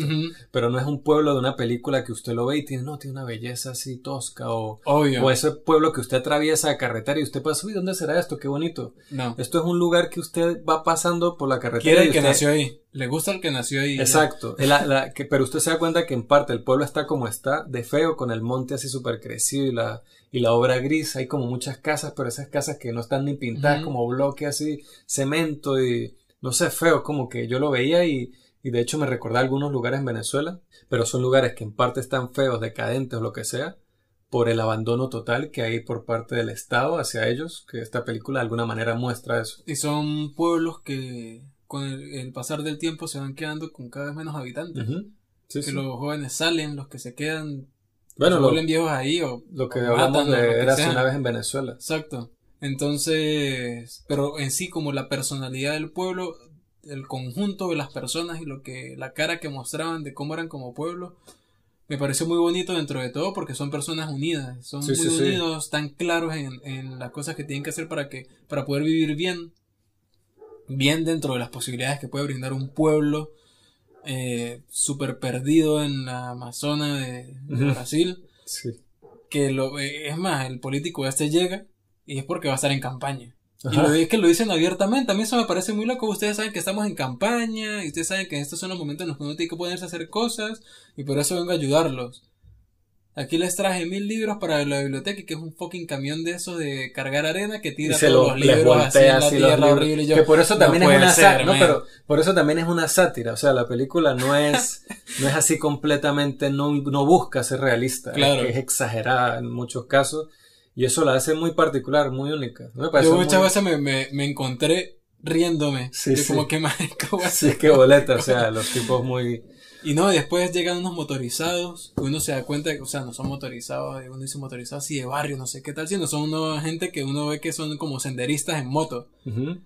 Entonces todo el pueblo, oh, unos motorizados, tal, no sé qué. Sí, Entonces sí. ya es como, uno se lo puede tomar normal, pero como se lo toman ellos, yo no lo pone como alerta, como, "Mm, aquí qué puede pasar. O sea, exacto. Uno cuando está en un sitio desconocido, uno ve las reacciones de las personas que conocen ese sitio para saber cómo reaccionar a ese sitio. Exacto. Uno lo, eso lo puede hacer uno consciente o inconscientemente. Entonces, en esta película, lo que usted dice, estos bichos parecen unos payasos ahí manejando en esas motos, se nota que están perdidos, pero estos carajos los ven y de una vez se ponen alerta, quiénes son.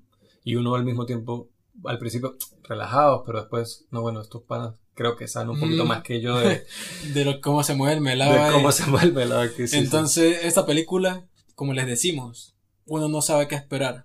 Hacia el final, uno dice, ¿qué coño eso que usted dijo? ¿Qué coño acabo de ver? Pero a mí me pareció cool. A mí yo me la gustó. disfruté. Yo es una la película disfrutable. Incluso es de esas películas que uno puede ver con cierto grupo de personas que al final no va a pasar. Al final alguien va a querer hablar. O sea, todos van a querer como decir Esta- algo al esta- respecto. exacto, es una película que da para una buena discusión. No pasa desapercibida. No pasa desapercibida. Muy, Entonces me parece- muy, muy interesante, sí. Y un muy buen resultado. Me pareció súper, súper cool esta Sí, sí, película. Recomendada. Bacurau, dirigida por Juliano Dorneles y Clever Mendoca Fío. La pueden ver en Filming y en Movistar Plus. La siguiente película será por parte de Chile, El Agente Topo, dirigida por Maite Alberdi. Leo la sinopsis. Un investigador privado en Chile contrata a alguien para que trabaje como topo en una casa de retiro donde un cliente sospecha que los cuidadores abusan de los ancianos. Yo quiero que usted hable de esta película porque la vio dos veces y usted tiene muchas ganas de hablar de ella, así que Bueno, sueltes. Yo, esta peli que a mí me gusta, a mí, yo admiro de Latinoamérica, me gusta mucho lo que han venido haciendo los chilenos como en la última década.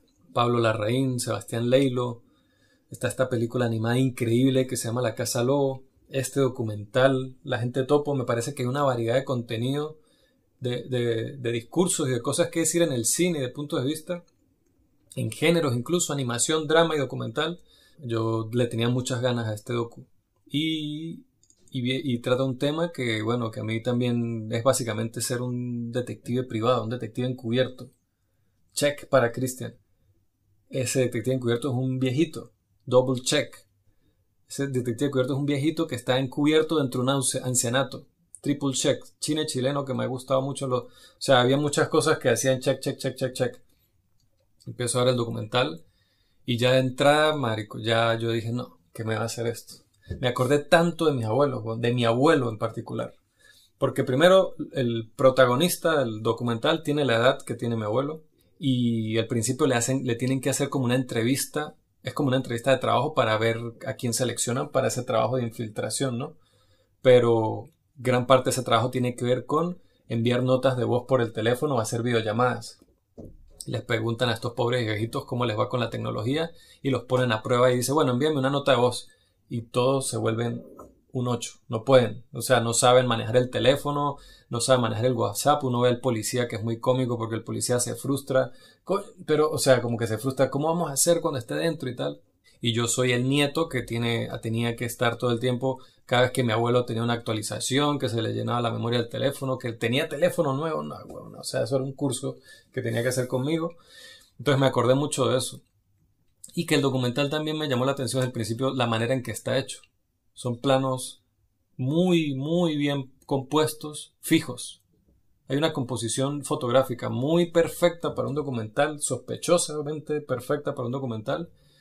Y son planos fijos, que quiere decir que usted tuvo un trípode y tuvo que montar la cámara ahí, dejarlo y tal. Entonces digo, ¿qué tanto será esto un documental y qué tanto es ficción? Pensamos ¿No? lo mismo cuando lo vimos. Pero bueno, yo me dejé llevar porque yo vi un documental similar en estilo hace un año que se llama Honeyland de Macedonia del Norte. Y sea documental al 100%, un 50% o no, que sea real, que sea ficcionado, la historia que contaron ahí, cómo la retrataron, cómo la representaron de ese documental Honeyland es magnífica. Esa, esa película es, fue una de mis favoritas del 2019. similar a como pasa con el documental venezolano Araya, que gran parte de ese documental, si no todo, fue eh, muy planificado y muy escenificado, que representan una realidad de ese momento de Araya, pero ellos querían que este plano fuera así, que este se moviera de lado a lado, o sea, no es algo donde usted simplemente era alguien, una cámara anónima ahí, sino son documentales donde la, persona con la cámara toma decisiones sobre los sujetos reales. Eh, me parece que es increíble cómo la película empieza como una, con una premisa así detective, como bastante jocosa, y después se va convirtiendo en una historia de... Va, va llegando una reflexión que me parece a mí conmovedora y que habla mucho sobre el fin de la vida, sobre la soledad, sobre principalmente sobre la soledad, la vejez, sobre sí, el fin de la vida, la familia, o sea, sobre lo que quiere decir la familia, sobre la compañía, marico, sobre la bondad, lo ser buena persona, sobre estar ahí para alguien, así sea cinco minutos, así sea un minuto, lo que hace este señor, que entra como una espía y termina siendo como un es similar a lo que le, a lo Corpus Christi. O sea, es alguien que llega a un lugar pretendiendo ser alguien que no es, pero esa, esa persona pretendiendo ser alguien que no es era lo que más necesitaba ese lugar y no hay momentos de diálogo y cosas que captura de, la cámara si es de lejos de lo de simplemente conversaciones que tienen las ancianas principalmente que algo que me llamó la atención. 40 ancianas y cuatro ancianos incluyéndolo a él. Cómo sabía cómo sabe eso eso lo dice. yo no yo eso se me fue yo qué loco todas las mujereros que hay aquí casi no hay hombres es uno de los reportes que hace él ya ah ok este, entonces la relación que él tiene con ellas y cómo se va desarrollando me parece bellísima los diálogos que tienen con cada uno de esos personajes, que varias de estas ancianas se convierten en personajes súper entrañables.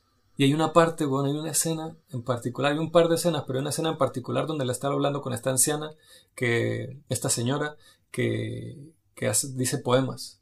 Los dice a memoria, se los sabe y los dice a memoria, poemas muy bonitos.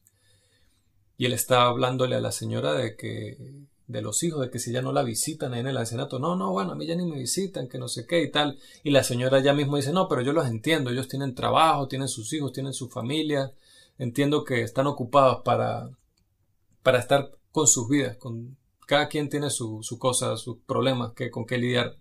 Y se queda así en silencio y el, viejito se queda como que así sintiendo con la cabeza. Ella mira como hacia un lado y de repente voltea después de unos segundos de silencio, sin haber dicho nada qué cruel termina siendo la vida después de todo, ¿no?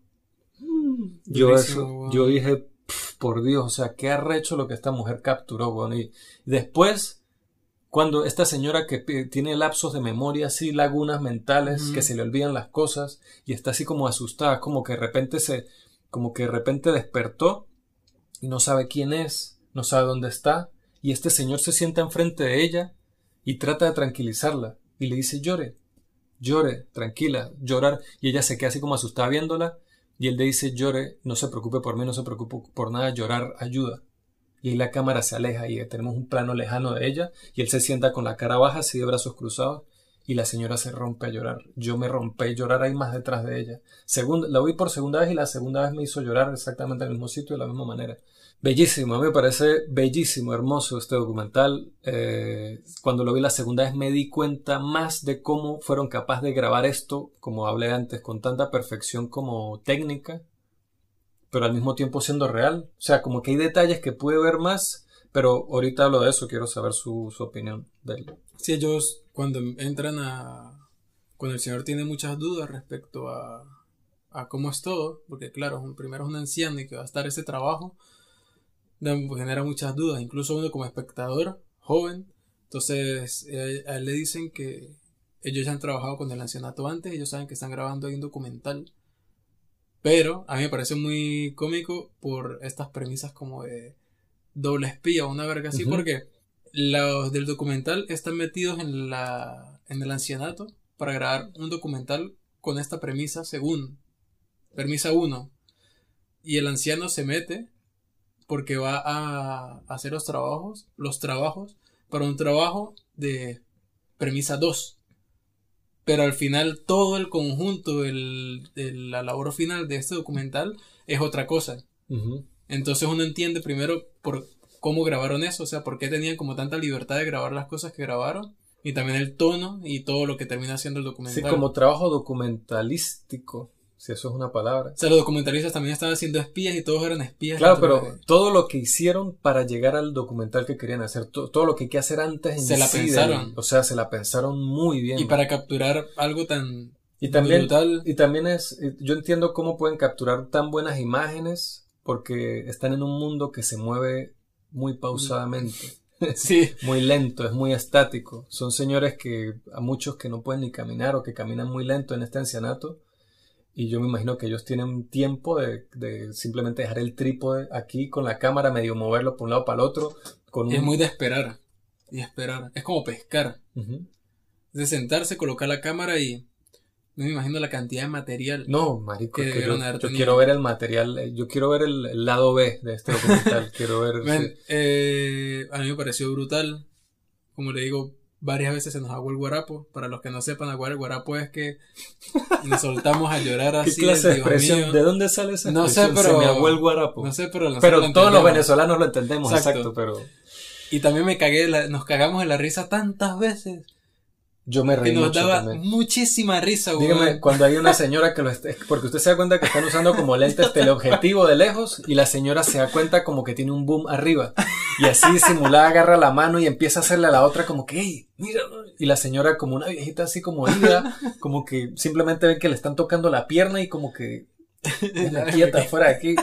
Marico, esa vaina así me dio risa. Sí, hay muchos momentos así, el, de momentos así que algunas personas dirían insignificantes, como vistazos del día a día de la vida de estos ancianos en, el, en este ancianato, que, que son maricos. Mira, esta es una película de espías. Me, puse una sonrisa en la boca. Drama, romance. Romance, Marico, o sea, aquí de todo, en esta lo vaina. Tiene todo, lo tiene y todo. nada es anticlimático, todo es hermoso. No, y el, el, final termina siendo, dando una reflexión tan bella, tan seria, tan relevante con respecto a la vejez. Bueno, a mí siempre, creo que todo el mundo le, muchas personas, yo siendo uno de ellos, eh, temen con el hecho de ser viejo, de no poderme mover, no poder este, atenderme a mí mismo, y eso es una condición psicológica, envejecer, lidiar con la vejez, lidiar con el fin de su vida es algo serio. Y hay mejores y peores maneras de lidiar con eso. Pero todo lo que tiene en común para usted lidiar con la vejez es que usted necesita, o sea, uno tiene la responsabilidad con los integrantes más mayores de su familia, ser parte de la vida de ellos y darles y hacerlos sentir que ellos son parte de la de uno. Eso es lo más saludable que usted puede hacer con una persona en esta etapa de sus vidas. Y, y bueno, no quiero dañar el final, pero la reflexión a la que esta película llega a mí me, me dio pero en el alma, me, me encanta, a mí me, a mí esta señora me partió, que, me partió. Que usted comenta del documental que tenía lagunas mentales y se le olvidaban las cosas. En el punto este, cuando ella se quiebra, ella está asustada porque se siente mareada. Y dice que ya no se quiere caer. Y eso a mí me recordó muchísimo a mi abuela. Mi abuela materna ya murió este año, bueno, este año, el año pasado, en el 2020, en plena cuarentena. Y ella muchas veces le pasaba eso, porque varias veces se llegó a caer y le daba miedo levantarse de la cama y que no hubiese nadie cerca por, para que le pasara lo mismo. Entonces muchas veces simplemente no se levantaba, a pesar de que ella podía. Y me acuerdo que ella murió caminando. O sea, que cuando yo supe eso. O sea, se cayó. No, o sea, ya, ya en lo último ella tenía que ayudarla a caminar y eso porque fue algo muy rápido, o sea, se generó muy rápido en una cuestión de meses, tres, cuatro meses. Entonces ya al final la tenían que ayudar a moverse que si de la cama al sillón y estas cosas. Y en una de esas caminatas que estaban con mi tío y con mi mamá, se cayó. Y ellos pensaron que se había desmayado, pero no. O sea, se cayó en brazos de ellos. Sí, ajá. Okay. Y no fue... Había fallecido. Fue ya al final. Entonces esa señora me recordó mucho a ella y este documental me hizo reflexionar mucho de de que yo no era la persona más amigable, no, no decir amigable, sino que yo no era la persona que me dedicaba más tiempo a compartir con ella, por ejemplo. Ella y la nana de la casa, que son las personas más ancianas de mi familia, y que no son personas con, a las que yo de grande me dedicara a, compartir tiempo con, esa, con ellas, pues. Y que uno se pone a dar cuenta, y ese documental lo deja muy claro, de que las personas mayores quieren compañía, que los tomen en cuenta. Esto de de no sentirse olvidados. Y en parte yo, viendo este documental, me vi como esa otra cara, la cara que no se vio en el documental realmente, la que está lejos. Y son cosas que dejan mucho para reflexionar, realmente. Y, y para recordar también, me hizo recordar muchos momentos de, de mi vida con estas personas. Y que yo digo que yo no estaría aquí si no fuera por, por esas personas. Literal, literalmente. Ni siquiera es porque sea mi abuela y que obviamente si no hubiese tenido mi mamá yo no estaría aquí, no, o sea, va más allá de eso, o sea, un montón de cosas que yo viendo eras una vez en Venezuela, que los niños están tienen el libro para aprender a leer, el de mi angelito, que se llama. Pero yo me acordé porque me enseñó a leer mi abuela. Mi abuela era profesora de primaria y muchas veces nosotros a veces íbamos a supermercados o íbamos a cualquier lugar y a veces habían personas que se acercaban profesora Olga, ¿cómo está? Y ella se acordaba y se ponían a hablar y era gente a la que ella le dio clase, eran tipos de 40, 50 años y yo, la puta. Y se acuerdan de ella. Me pareció muy loco. y... es, pensar eso, piense, piense alguien que ha vivido, que ha estado 85 años en la Tierra. Todas las cosas que ha vivido, todas las cosas que tiene por decir, por contar, por lo que sea. A mí, pues, bueno, yo, yo tengo, yo sí tengo mucha afinidad. Una que supongo trato de entender por qué tengo tanta afinidad por este tipo de historias, porque cada dos podcasts menciono 45 años. Y es que quizás yo, como muchas personas, pero yo sí, yo tengo una relación, o he tenido, he llegado a tener una relación bastante cercana con mis abuelos maternos principalmente. Y sí, bueno, o sea, hay que apreciarlos pues bastante mientras están y, no por una cuestión de que ay tengo que hacerlo sino lo que usted dice en mi caso y en su caso como nosotros no estuviéramos aquí no solo por un hecho biológico de, sin ellos si no fuese por ellos son un montón de cosas un cúmulo de cosas sí, sí. y son personas que incluso la persona más analfabeta de campo por allá metida en un pueblo que no ha conocido más que ese pueblo que tenga 90 años tiene tantas, tantas cosas para enseñarle a uno que es, exacto. Una, es increíble. No importa si es un si, se ha leído 20.000 libros de viaja por todo el mundo y tiene 80 años o si es el ejemplo que usted está dando. Solo experiencia de vida del día a día por 85 años, 80, 90, 70, 60 años es, es experiencia, es muchas cosas que ha sabido. ¿Y cuánto una conversación de 10 minutos puede aportarle a una persona de esa Simplemente que alguien se acerque totalmente, a 10 Totalmente. A, esto, a, las personas en este documental también me hace pensar eso, me hace pensar cómo se habrán sentido los familiares de los viejitos que, aparecen aquí cuando vieron el documental. Que constantemente ellos se están quejando de que no los visitan, de qué tal. Y más que bueno, al ser ancianos también, de alguna forma se les olvida que los están grabando. Entonces son muy naturales. A ellos se les olvida. No, incluso sin saber, ah, eso que tengo que creer, no saben que es un micrófono. O sea, tal, vez pensarán que hay una de ellas, incluso en esa escena, que dice, ah, pero yo no creo que estén grabando lo que nosotros hablamos. Y nosotros estamos escuchando que ellos están diciendo eso. Entonces, eso también lo hace muy natural, el hecho de que ellos están ahí como a sus anchas, igual como si no hubiese nada. Claro, también porque lo, en una parte lo dejan saber que, que los documentalistas están grabando en el ancianato desde mucho antes que vaya el protagonista para dar esa para eso, para lograr esa conexión al punto de que ellos ya sean, ya las cámaras dentro del sitio no sean algo que los atemorice o que los ponga nerviosos, sino ya es normal, ya es relajado. No, echamos la, la anciana esta, la que constantemente quiere salir. que, es una señora que tiene como una... Ay, ya a mí me conmovió mucho. Ella, ella me recordó a Marita o la nana ya en mi casa. Igualita, weón, igualita. Que ella tiene como algún tipo de. Ella debe tener como algún tipo de condición, algo mental o algo. No, es simplemente la. La demencia senil, pero manifestada de esa forma. Es una niñita, es una niña. Ya, ya, entiendo. Es igualita. yo la vi ahí, es exactamente lo mismo, weón. Son niños, se vuelven niños. Qué recho. Y a mí me encanta la relación que él crea con él. Sí, weón. No, y yo podría. Que hasta, él en varios momentos se le, se la guarapo, Exacto, a él, se le, él se le quiebra la voz más, más de un par de veces hablando y se dando cuenta. Y cuando él se da cuenta de la situación, de en realidad qué es lo que está sucediendo dentro del ancianato, el reportaje final de él es arrechísimo.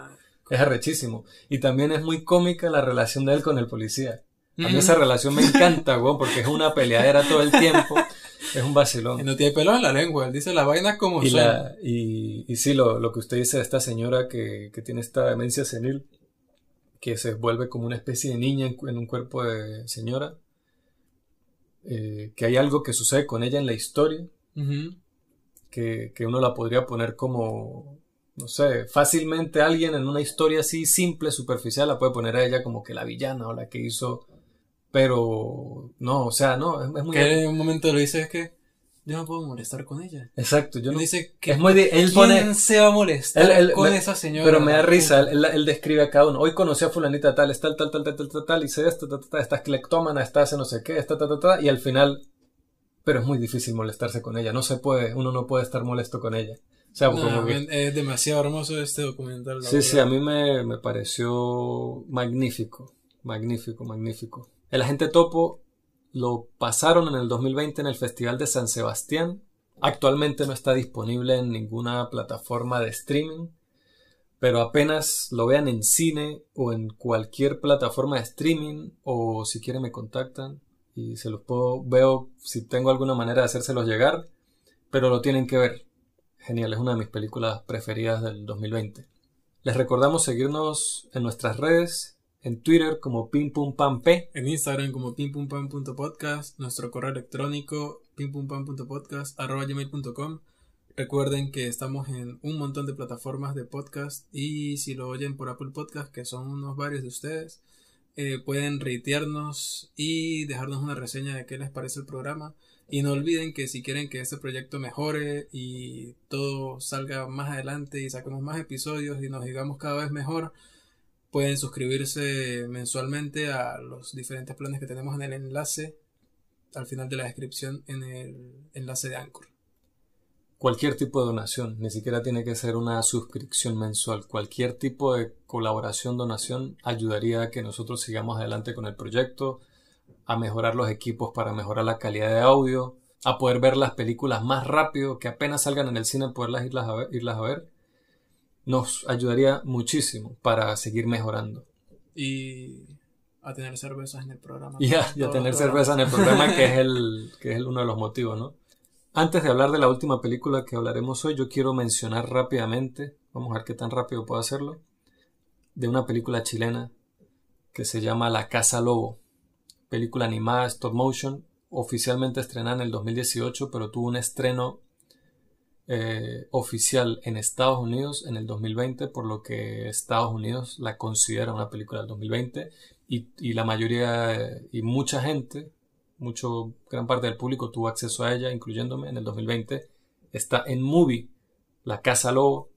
Es una película de stop motion que, que se desarrolla como una especie de, de cuento de hadas, pero como, como con una estructura también muy onírica, ¿no? Muy, muy experimental, se podría decir, o muy poco tradicional.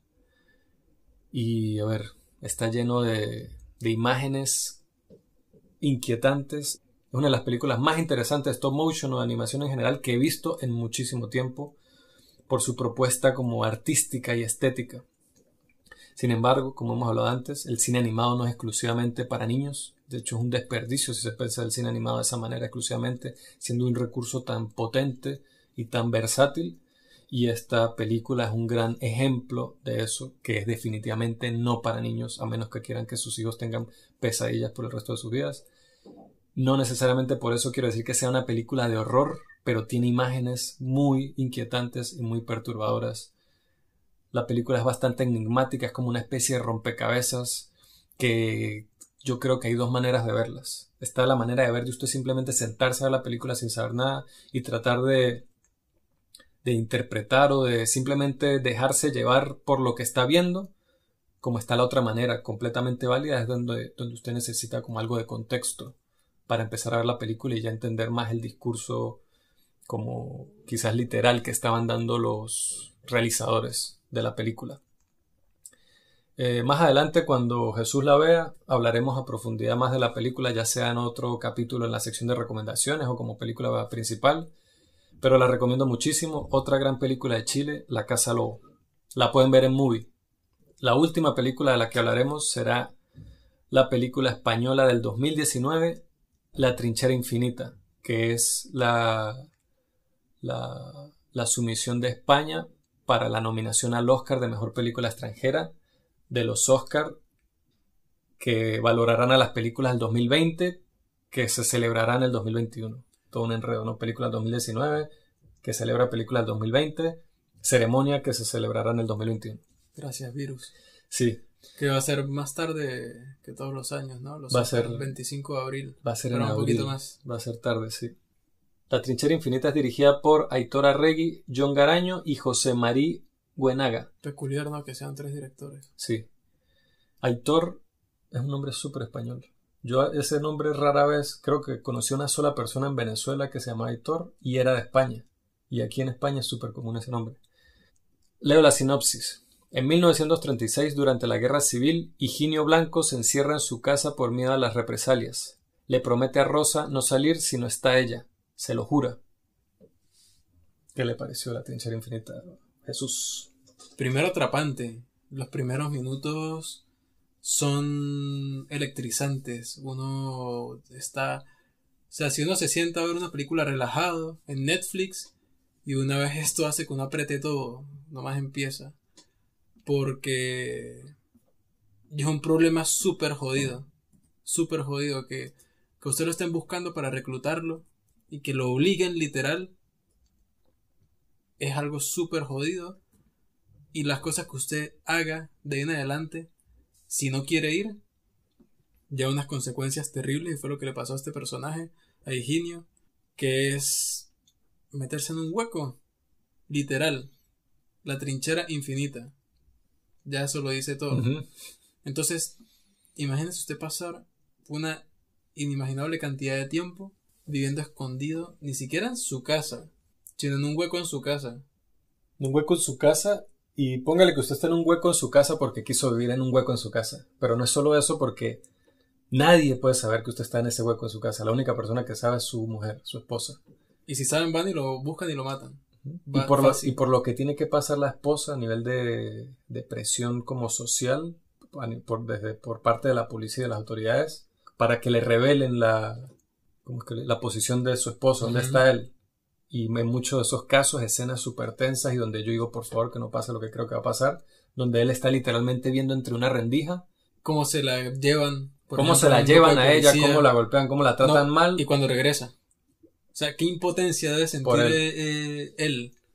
y saber que eso pasó de verdad. Exacto, eso es O lo que lo hace más jodido. Pasó de verdad y no una vez. No es un caso aislado de un hombre que pasó por eso. Y eso es brutal porque la película lo deja claro, lo muestra básicamente, de que toda esa historia que vimos no la vivió solamente él. Y de cómo incluso después de tanto tiempo, estas personas igual les da miedo salir. Cuando el mundo ya es otro. Ellos de alguna manera, así salgan de la trinchera, nunca salen. No, Ellos ya que- están ahí. Ellos, esa prisión ya es muy difícil, pues salir, salen literalmente, pero sus mentes ellos como que... Ven, si uno ha pasado por vainas que lo dejan a uno traumado por mucho tiempo, no me imagino algo así. O sea, es súper jodido. Que yo veía personajes jóvenes que de repente le reprochaban algo como que, no, usted aquí no sé cuánto tiempo aquí encerrado, y no sé Es que es qué. un cobarde. Y Le llegan a decir cobarde en una Y parte. le digo, si usted hubiese visto los primeros 15 minutos de película que yo vi, no estaría diciendo vaina. O sea, No, que, que bueno, igual ese discurso yo lo puedo tomar de lado y lado. Yo puedo entender un poco ambos puntos de vista y él por también. supuesto, lo fino también de la película es eso. Porque el- este personaje llega a un punto en el que tiene que soltar, o sea, tiene que considerar todo su entorno otra vez. Y otra vez, que la semana pasada hablé de dos películas españolas protagonizadas Mm, por Antonio, Antonio de, la de la Torre. Torre. Otra vez aquí Antonio de la Torre la parte, weón. O sea, qué bicho tan arrecho. Yo no puedo creer ignorante total. Sinceramente soy un ignorante. Que ya tengo, primero, cinéfilo. Segundo, que tengo ya más de un año en España. Y yo no sabía quién era este tipo. Y es un actor increíble. O sea, las tres películas que he visto de él, pana, tres personajes súper diferentes y los tres arrechísimos. Es como, como muy versátil. Qué actor tan versátil y qué bueno. En esta película me parece que lo hace brutal. Se, brutal. se lleva, o sea, aparte de los sucesos de la historia que son muy fuertes, pero se los lleva por los hombros toda la película. Por lo la que lleva él. él lleva la película por los hombros y totalmente. ella también. que, bueno, la relación entre ellos, eso me parece brutal también porque es igual la historia de un matrimonio. Belén Cuesta es la actriz. La historia de un matrimonio bajo estas específicas circunstancias, pero uno dice, bueno, muy específicas, pero esa situación pasó, le pasó a muchas personas y esa situación ha pasado mucho a lo largo de la historia en muchos lugares. Tal vez no lo de la trinchera y tal, pero bueno, aspectos similares de, de, de cómo se pueden transformar las familias por hechos así políticos, históricos. Entonces, la forma en cómo lidia cada uno eso, que obviamente tienen visiones de, del futuro diferentes, pero que de alguna forma ella apura, él retrasa, y cómo van jugando con esto, cómo uno se siente respecto al otro, y las vainas que, que o sea, el hecho de que uno de los dos esté encerrado ya hace que cada situación, por común que pueda hacer, o que debería ser de cierta forma cuando se presenta un inconveniente, se altere totalmente y uno diga, mierda, ahora cómo van a hacer esta vaina.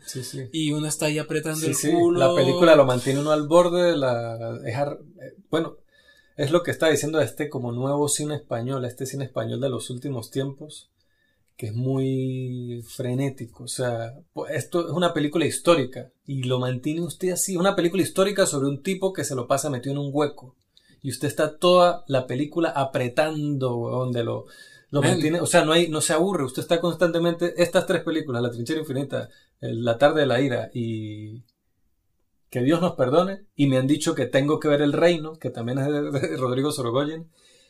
Todas estas películas lo mantienen a uno al borde. Contratiempo fue una película que se le hace unos años que también es bastante entretenida. Que a mí El Reino me pareció bien, pero Ah, ¿verdad que usted...? Pero a mí me la recomendó Mickey, esa la 3 me dijo cuando escuchó nuestro último podcast, me dijo tienes que ver El Reino si no la has visto. Si te gustaron esas, tienes que ver. Pero es bueno que la vean. no sé si, la quiero ver y, bueno, eh, este, este, este, ejemplo de cine que he visto hasta ahora de... Pero yo nunca me, había sentido tan cagado de que un viejo quisiera entrar en una casa. O sea, un viejo, pan, un bicho que usted... Sí, sí, sí. O sea, yo dije, me cago en todo. O sea, yo estaba así como, fuck, fuck, ¿y ahora qué va a hacer, maldita sea? No, y después lo que pasa al final de ese momento, yo digo, uy, hijo de puta, pero ahora qué va a pasar, yo no, no puede ser. pero me parece brutal porque también habla de, de cómo los contextos cambian tan rápido. O sea, a veces que nosotros hemos reflexionado muchas veces acá. Como la gente ya no le importa uno lo que es un, un, problema que es el mundo para uno en un momento y uno cree que lo es para todo el mundo también, para todo el mundo que me rodea. Y usted se da cuenta que a él le dice una parte, ya a nadie le importa. Ya, o sea, a ti te importa a ti, ya, ya, nadie ni se acuerda, a nadie le importa. O sea, es fuerte, es el lidiar con eso es... No, y que nosotros hablamos aquí de problemas sociales que existen obviamente, pero que uno a veces, esto pasó hace 20 años y ahorita no, no es importante o no es relevante. Está hablando de algo, está dando un ejemplo. sí, de X tema. Y que uno simplemente para ese momento era algo súper grave, era algo que afectaba a todo el mundo, es como que no sé, el COVID que llegue hasta aquí ahorita y bueno, ya pasó y listo, todo fin y el mundo siguió de alguna forma, que ojalá sea así, que no sé. Y que dentro de 20 años alguien todavía esté como paranoico con el, con el COVID. O sea, cómo los contextos, las situaciones van cambiando tan constantemente y sobre todo ahorita, con el avance de la tecnología y cómo la visión del mundo cada vez se amplía y se amplía más, que el mundo ha tenido más cambios en los últimos 100 años que lo que los tuvo mil años los anteriores 4000 sí. Entonces esta película de alguna forma retrata eso de cómo eh, la sociedad se va adaptando y va evolucionando tan rápido que los problemas van siendo diferentes de una forma bastante frenética y sobre todo para una persona cuyo entorno fue un hueco o una casa, o una habitación, o lo que sea. Una trinchera. Y no su ciudad, por ejemplo. Entonces, deja mucho que reflexionar también. Sí, sí. También la película tiene un lenguaje visual que aprovecha muchísimo. la fotografía, la luz. La, foto es brutal. La luz es una locura, más que todo cuando estamos en situaciones nocturnas o estamos metidos en un hueco. Hay una parte que es como una pesadilla que la representaron tan, tan cool que yo dije, mierda. No, y, hablo del lenguaje visual de, en diferentes etapas de la película, cómo filman ciertas cosas para representar cómo él se siente con respecto a la trinchera. Incluso en un punto de la película, hacia el final, no lo voy a arruinar, pero hay un plano que es, es muy bueno. sea, lo que representa ese plano para el personaje y para uno como espectador de que, mierda, es, todo esto, pues todo este peso acumulado de años con estos traumas y de estos vainas y de cómo de verdad usted se, usted se puede de verdad liberar de eso. ¿Está libre ya de eso o no lo está? Ven cómo los cazaban. Ah, si no se une, bueno, tres tiros y chavan. Bueno, o sea, uy, es que ponerse en esa situación, hay que recibir. Sí, no. Qué duro. Eh, y eso a nosotros quizás estamos hablando de todas estas cosas de un punto de vista de película, ¿no? También de película, el personaje, lo que pasó. Pero un español, todas estas cosas que tiene tan cercano, que tiene un abuelo, un bisabuelo que vivió en este periodo o algo así, debe ser mucho más y, deben agarrar muchas más cosas, más referencias, más, claro. más cosas que nosotros a nosotros simplemente se nos van porque no estamos tan familiarizados. Yo cuando lo escuché hablar, que es ese, el acento andaluz, que cuando hablamos con Miki después del programa, que nos estuvimos hablando un poco de eso. De los acentos. Ajá. Que el de ese, acento catalán. catalán. Que el, el, andaluz, que yo a veces aquí en Madrid lo, lo percibo a varias personas, que a mí me choca un poco sobre todo por cómo pronuncian las palabras con T. Le choca. sí. O sea, y yo, y yo viendo esa película fue como, ah, bueno, no, no, pero no importa. A mí me parece cool, man, a mí me parece cool todo ese acento. A mí, yo, una, una amiga, yo estaba la otra vez con una amiga y yo estaba tratando de, de hablar español, de España.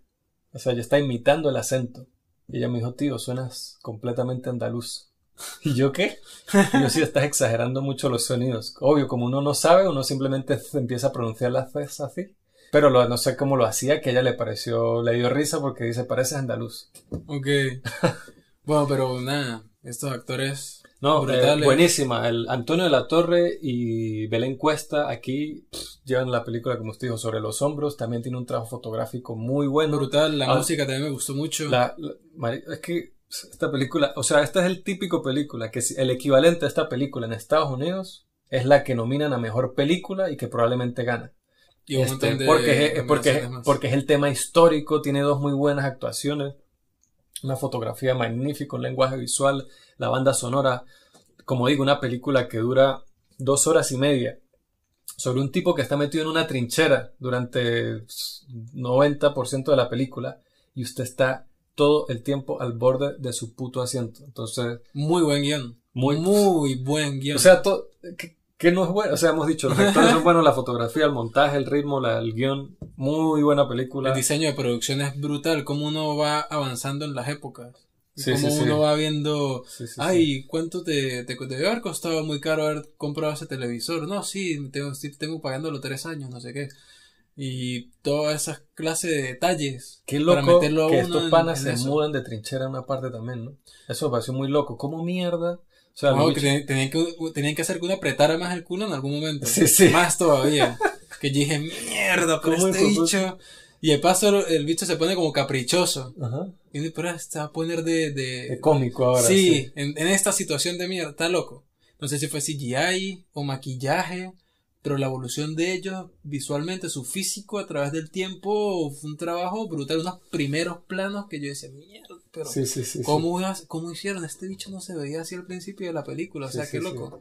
Que eso también tiene mucho que ver con, con las actuaciones, cómo ellos entregan las líneas, el lenguaje como facial, todo eso, obviamente tiene un trabajo de maquillaje brutal, pero sí, muy, muy buena peli. La trinchera infinita en Netflix. ¿Alguna reflexión que le cae en general con respecto al cine de habla hispana de este año? Yo no es que tenga muchos referentes del cine latinoamericano o de habla hispana de otras épocas, más que todo recientes, pero yo siento que la forma, o sea, la forma del discurso, lo que se quiere lo que se quiere contar como lo hemos hablado antes, incluso en Instagram hemos puesto cosas al respecto, lo que se quiere contar siempre va a ser lo mismo, porque los los temores humanos, los anhelos humanos, los sentimientos humanos siempre van a ser los mismos. Lo que siempre varía es como la forma en cómo se habla de ellos. Y el discurso para hablar de estos temas, que son recurrentes en el cine latinoamericano y también en la literatura, en el cómic, en la música, que son estos problemas sociales, económicos, políticos, que siempre se encuentran en regiones latinoamericanas, en los países latinoamericanos. Que hay un género, en, yo escuché una entrevista sobre la Casa Lobo donde uno de los directores hablaba del género típico de Latinoamérica, que es el drama político. que es como este drama que trata este tema que donde está muy presente, muy protagónico la, la situación social, política y lo problemática que es. Sí. O, lo de, o, lo, en el caso de España, que no es Latinoamérica, pero el, el, hecho de haber pasado por un régimen o estar saliendo de un régimen o recuperarse de un régimen totalitario. Uh -huh. Que imagino yo que ojalá en algún punto el cine venezolano cuente esas historias, Sí, cómo sí, salieron de un régimen, Claro. cómo salimos de un régimen. Uh -huh. Pero el- la forma en cómo se están contando esas historias, siento que está buscando sus propias voces. Ya no es el mismo recurso narrativo, por ejemplo, en Venezuela con las películas de malandros para mostrar una eh, hablar de una situación de en, lo- en las sociedades más bajas de en Venezuela, las más pobres, etcétera. O sea, no es la típica película que es casi que un género venezolano, el, el barrio de Caracas, la pornomiseria del barrio de Caracas. Ese un gran número de películas. Hay unas muy buenas, otras, o sea, unas más buenas que otras, unas malísimas, unas normales, una X, pero se volvió como una cosa, no sé, casi que morbosa, ¿no? Lo, la manera en Totalmente.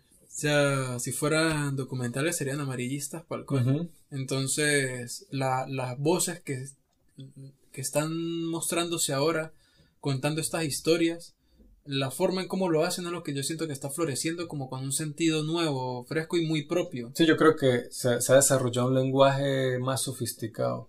Quizás en el cine ya habla de todas estas cosas, que también lo hablamos con Michael Labarca, de que seguimos hablando de estas cosas porque eso viene en el ADN nuestro de haber nacido en Latinoamérica y bajo estos, esta situación social política. Pero yo no voy a hacer la película literalmente hablando sobre eh, Chávez o sobre el... ¿Entiende? Sino yo voy a contar una historia que ya como en mi ADN viene todo esto, se va a manifestar todas estas cosas. Están películas más históricas, ¿no? Como La Trinchera Infinita, que sin embargo, lo que usted, eh, es, es- es- la manera en que está hecha la hace muy, no es simplemente un registro de, miren, esto pasó en esta historia, qué chimbo, qué malo, qué feo, ac- sépanlo. No es, que uno lo viva. es el que uno lo ve, o sea, audiovisualmente la- el cine, el, como el lenguaje cinematográfico está como más desarrollado, tiene más fuerza, no es simplemente de, no es solo un cine de protesta y ya es de, de miren, no es solo miren lo que está pasando aquí, sino es dicen eso al mismo tiempo que nos dan una película que aprovecha el lenguaje cinematográfico con una historia quizás un poco saliéndose menos de lo típico del cine. O sea, ya no estoy aquí. Eh, en este episodio no hablamos de monos, pero que hablamos en nuestro primer episodio de Monos, que es una película colombiana y trata este tema de la guerrilla y todo esto, pero de una manera también muy fresca, muy original, también con una propuesta audiovisual brutal, Brutal. arrechísima la fotografía de esa película, la banda sonora es una de mis favoritas que escuché en el último año y nada, me parece que así ha, ha madurado en algunos sentidos muchos aspectos de, de las manifestaciones del cine latinoamericano o del cine, sí, latinoamericano con el que yo estoy familiarizado.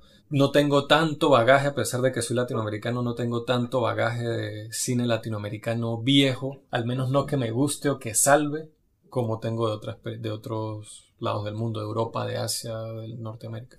Espero que hayan disfrutado nuestra conversación sobre cine de habla hispana. A nosotros nos encantó. Es siempre bueno hablar un poco de un cine que trate temas que están como más cercanos a uno, con el mismo idioma. Y el, en, en el caso de Venezuela, pues, con los mismos modismos, culturas, o sea, que los personajes de ese documental nosotros los conocemos, una versión de esos personajes. Y nada, que por, por más cine en Latinoamérica, más cine en español. La próxima semana hablaremos de lo mejor del 2020. Haremos nuestro top de series del 2020, un pequeño top ahí, unas Mini top. un mini top de, de series primero. Después hablaremos en general, haremos otro mini top, quizás más mini que el de series o igual, de lo que hemos visto en general, lo que vimos en general. Sería, sería la sección de 2020. recomendaciones, pero versión top. Vamos a recomendar las, lo mejor que vimos en el 2020 Vimos, leímos, jugamos, consumimos. fuera de las de la recomendación de series y de películas del 2020 que vamos a hacer en ese capítulo. Y el final de ese capítulo será nuestro super anticipado top 10 de nuestras 10 películas favoritas del 2020. Espero que no se lo pierdan Yo no sé cuáles van a ser las 10 favoritas de Jesús. Yo tampoco. Él Sí, no sabe cuáles cuáles van a ser las mías. Las vamos a ir descubriendo a medida que vayamos grabando el episodio. Así que eso estará muy divertido. Espero que nos acompañen.